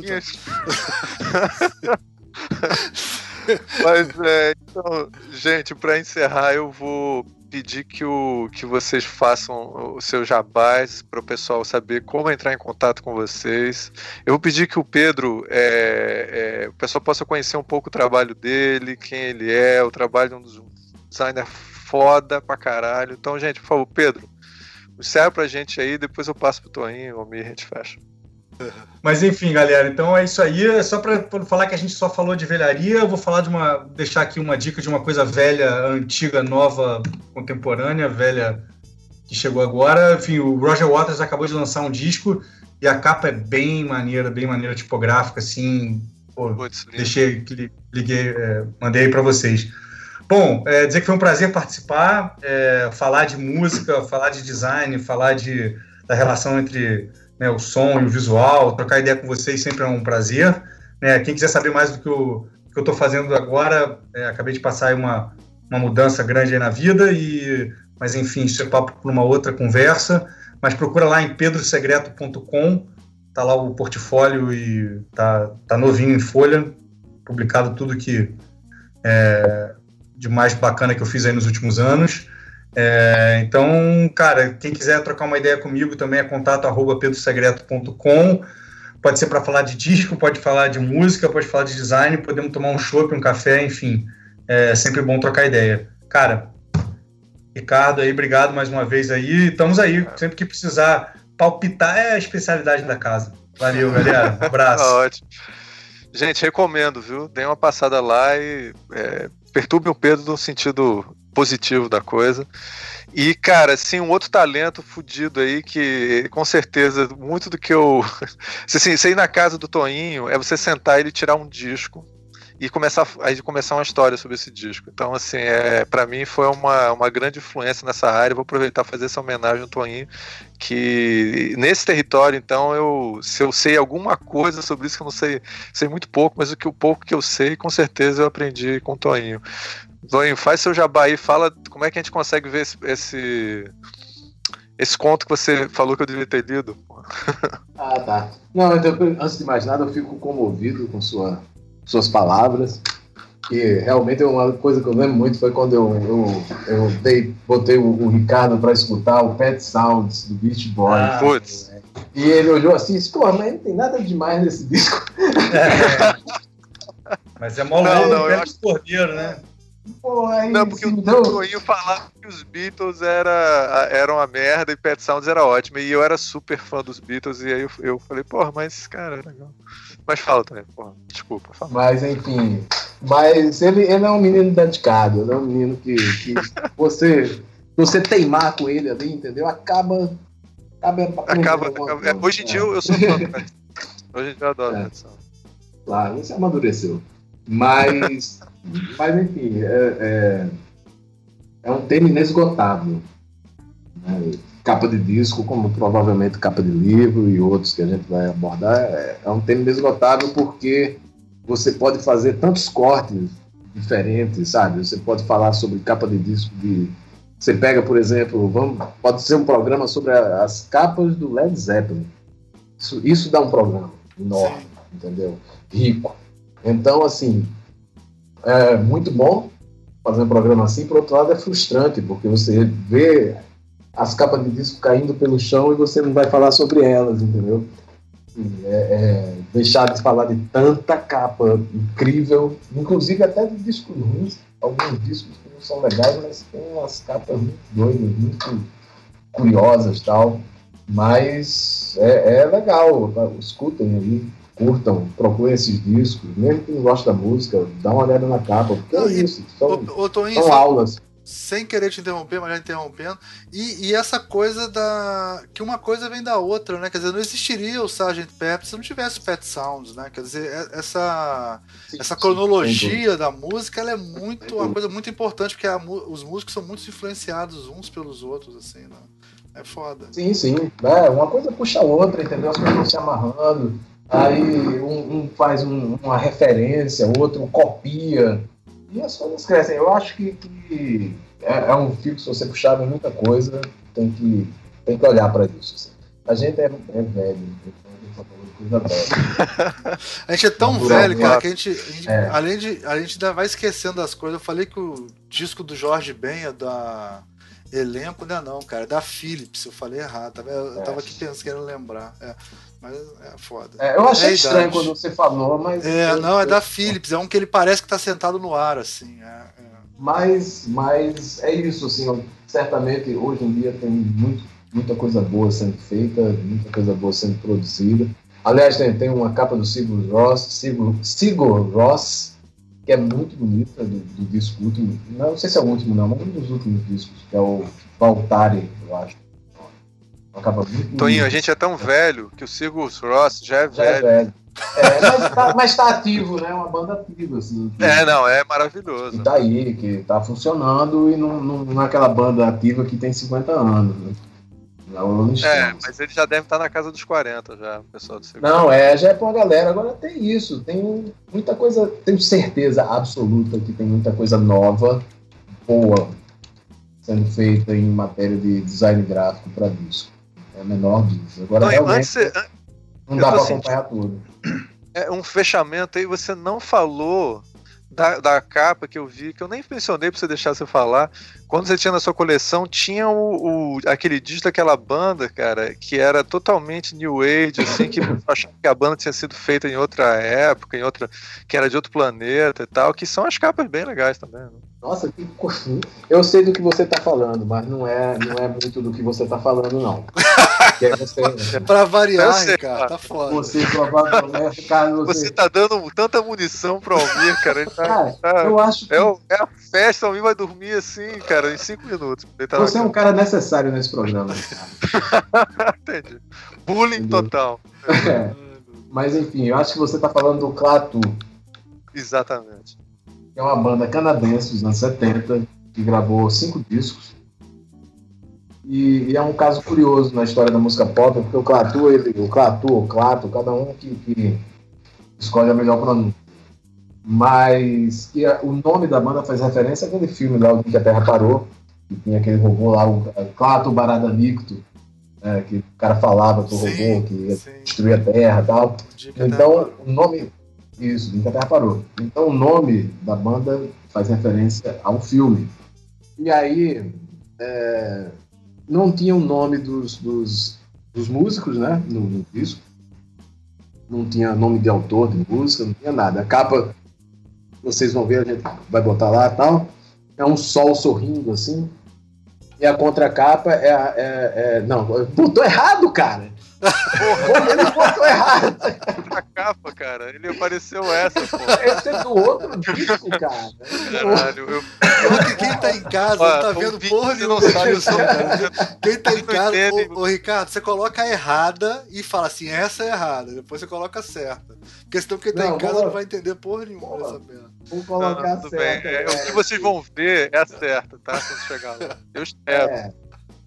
Não, isso tá o sendo Toninho vai em algum momento né? mostrar essa capa pra gente. Está sendo espetáculo à parte. Tá aí a, a, a contracapa. Que é um, aí é um disco bem viajante. Tem uma coisa assim de espaço, de estrela, desse negócio todo. Tem uma música que foi. foi fizeram. O Carpenters fez um, um cover dessa música, que é a Calling Occupants of Interplanetary Craft. E e, a, e é isso, é um disco meio misterioso, não se sabia nada sobre os músicos, não se disse nada sobre eles. E aí começou uma teoria da, da conspiração de que Clato, o Clato, na verdade, eram os Beatles. E tinham voltado com outro nome. Isso foi bem alimentado e as pessoas assim, viralizou, né? Como se diz hoje em dia. Isso foi uma coisa que viralizou. é, que pra quem lia a revista Planeta, né? Dá pra acreditar nisso mesmo. É. e, esse, esse tinham, assim, tipo, todos os discos dele, deles tinham esse sol em alguma situação e tinham na contracapa tem é, um, é uma cena noturna assim uma ilustração de uma cena noturna umas plantas como se fosse uma terra assim umas plantinhas um planeta enorme no meio e um ratinho de pijama. Esse ratinho é recorrente nas várias capas que eles fizeram. Assim, esse primeiro disco é muito interessante. É, se você está naquela época, alguém que diz que isso é Beatles, você ouve uma voz parecida ali com Paul McCartney, com John Lennon, sabe? Você fica, caralho, é mesmo. não, não acho estranho que as pessoas pensaram. O segundo disco é um disco bem conceitual, que é a história de um planeta e explodiu e todo mundo morreu, e aí a história do cara mais solitário do universo, que ele vive sozinho nesse planeta, cuida do farol, que é quase isso. E aí depois eles lançam um, um disco bem fraquinho, que é Seraph Suite, em seguida um disco péssimo, que é Endangered Space, que foi feito com músico de estúdio, sabe? Totalmente fragmentado, destruído pela produção. Mas era uma banda que tinha assim, essa coisa misteriosa, que foi alimentada nos dois primeiros discos, de que eles seriam os Beatles. Isso foi uma coisa que pegou mesmo, gerou mil conversas, mil polêmicas. Até que no terceiro disco eles, não, gente, não é Beatles não, somos nós.